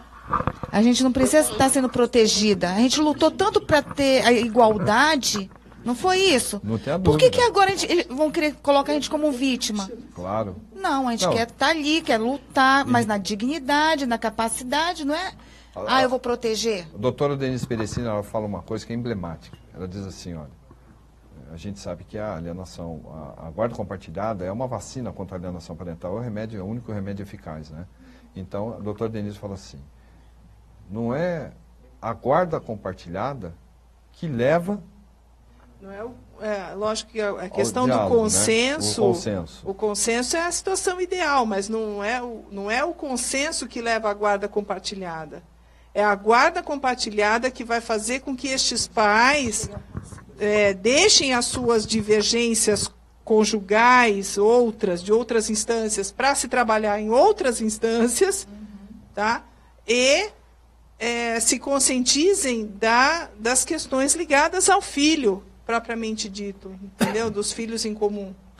Bom, pessoal, nós estamos chegando ao, nós estamos chegando ao final aqui do nosso debate. A gente queria passar para vocês as considerações finais de cada uma, agradecer muito a presença de vocês. Eu acho que eh, foi uma oportunidade é, muito bacana que vocês deram para as avós que estão passando por isso. A gente agradece a doutora Perecini pelos esclarecimentos aqui, pelo tempo. E a gente agradece também aqui a presença do, do Lício, que é um pai aqui atuante, que ajuda muito a gente. A doutora Canine, que também está presente aqui. Logo nós vamos trazer eles para sentar nesse, nesse sofá aqui, que tem muita coisa para a gente conversar ainda. Então, vamos para as considerações finais para a gente encerrar esse debate especial de hoje. Doutora. Bom, uh, primeiro quero agradecer a oportunidade para estar aqui com vocês, né? E esperar que, que tenha esclarecido uh, o que foi possível em relação a esse tema, que é lógico tem muita é, tem muita polêmica ainda e, e, e, muita coisa que a gente ainda precisa fazer. Então é isso, é, é, é, é poder justamente por esses, uh, por esses debates ou né, pela, pela instrução, pela, pela conscientização, chegar a esse, esse ideal para abranger essa população, para realmente começarem a perceber o que está acontecendo, que muitas vezes está passando por isso e não está sentindo, não, não identificou, né, que seja, e tomar sim as providências, né, se fortalecer muitas vezes, é, buscar uma orientação, buscar uma ajuda, sim, e, e, e, a partir disso tomar as atitudes que sejam necessárias e chamar também a atenção dos setores técnicos, do judiciário e da própria sociedade para que é, despertem sobre esse tema. Esse tema é, é muito grave, é muito sério para ser levado dessa, dessa forma é, negligente como vem sendo ultimamente, tá? com muitas falhas, com muitos erros. Então, eh, sanar esses erros, justamente para que a gente possa ter uh, uma, as novas gerações, essa geração que está vindo, não uh, poder ser mais tranquila, poder ser mais uh, consciente, poder valorizar os vínculos familiares, que isso é indispensável. A gente não vive sozinho, a gente precisa do outro, a gente precisa que o outro também nos traga essa noção de ser humano. E isso vem basicamente da família, né?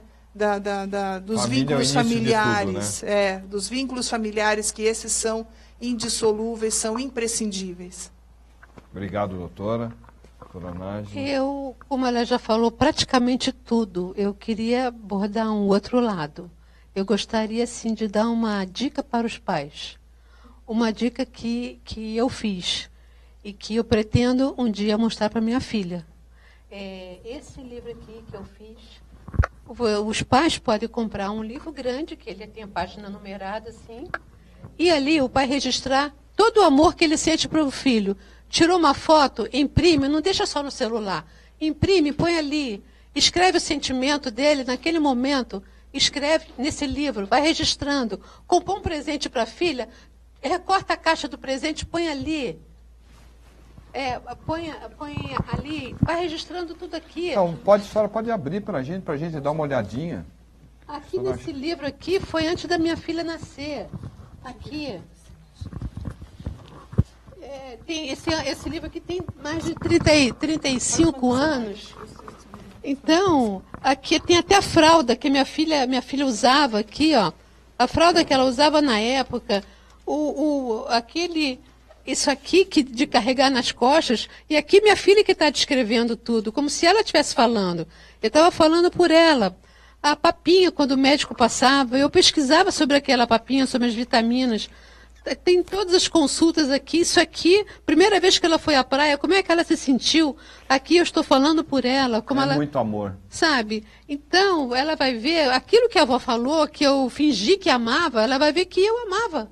Está aqui registrado, que eu amo. Está tá aí é? até hoje. Tá né? aqui, ó, todos os remédios que ela tomou, aqui, aqui o, o, a receita, aqui, os brinquedos que ela tinha, está aqui para ela ver o brinquedo que ela tinha quando ela tinha um ano, dois anos. Fica, a primeira fica... aqui, o tema da festa dela está aqui, Chapeuzinho Vermelho. Eu botei aqui. Então, está tudo aqui, ó. Então, acho que eu, eu quero dar essa dica para os pais. É, porque eles ficam com medo. Eles estão sem ver um filho, o filho está pensando que o pai não ama, que o pai não procura.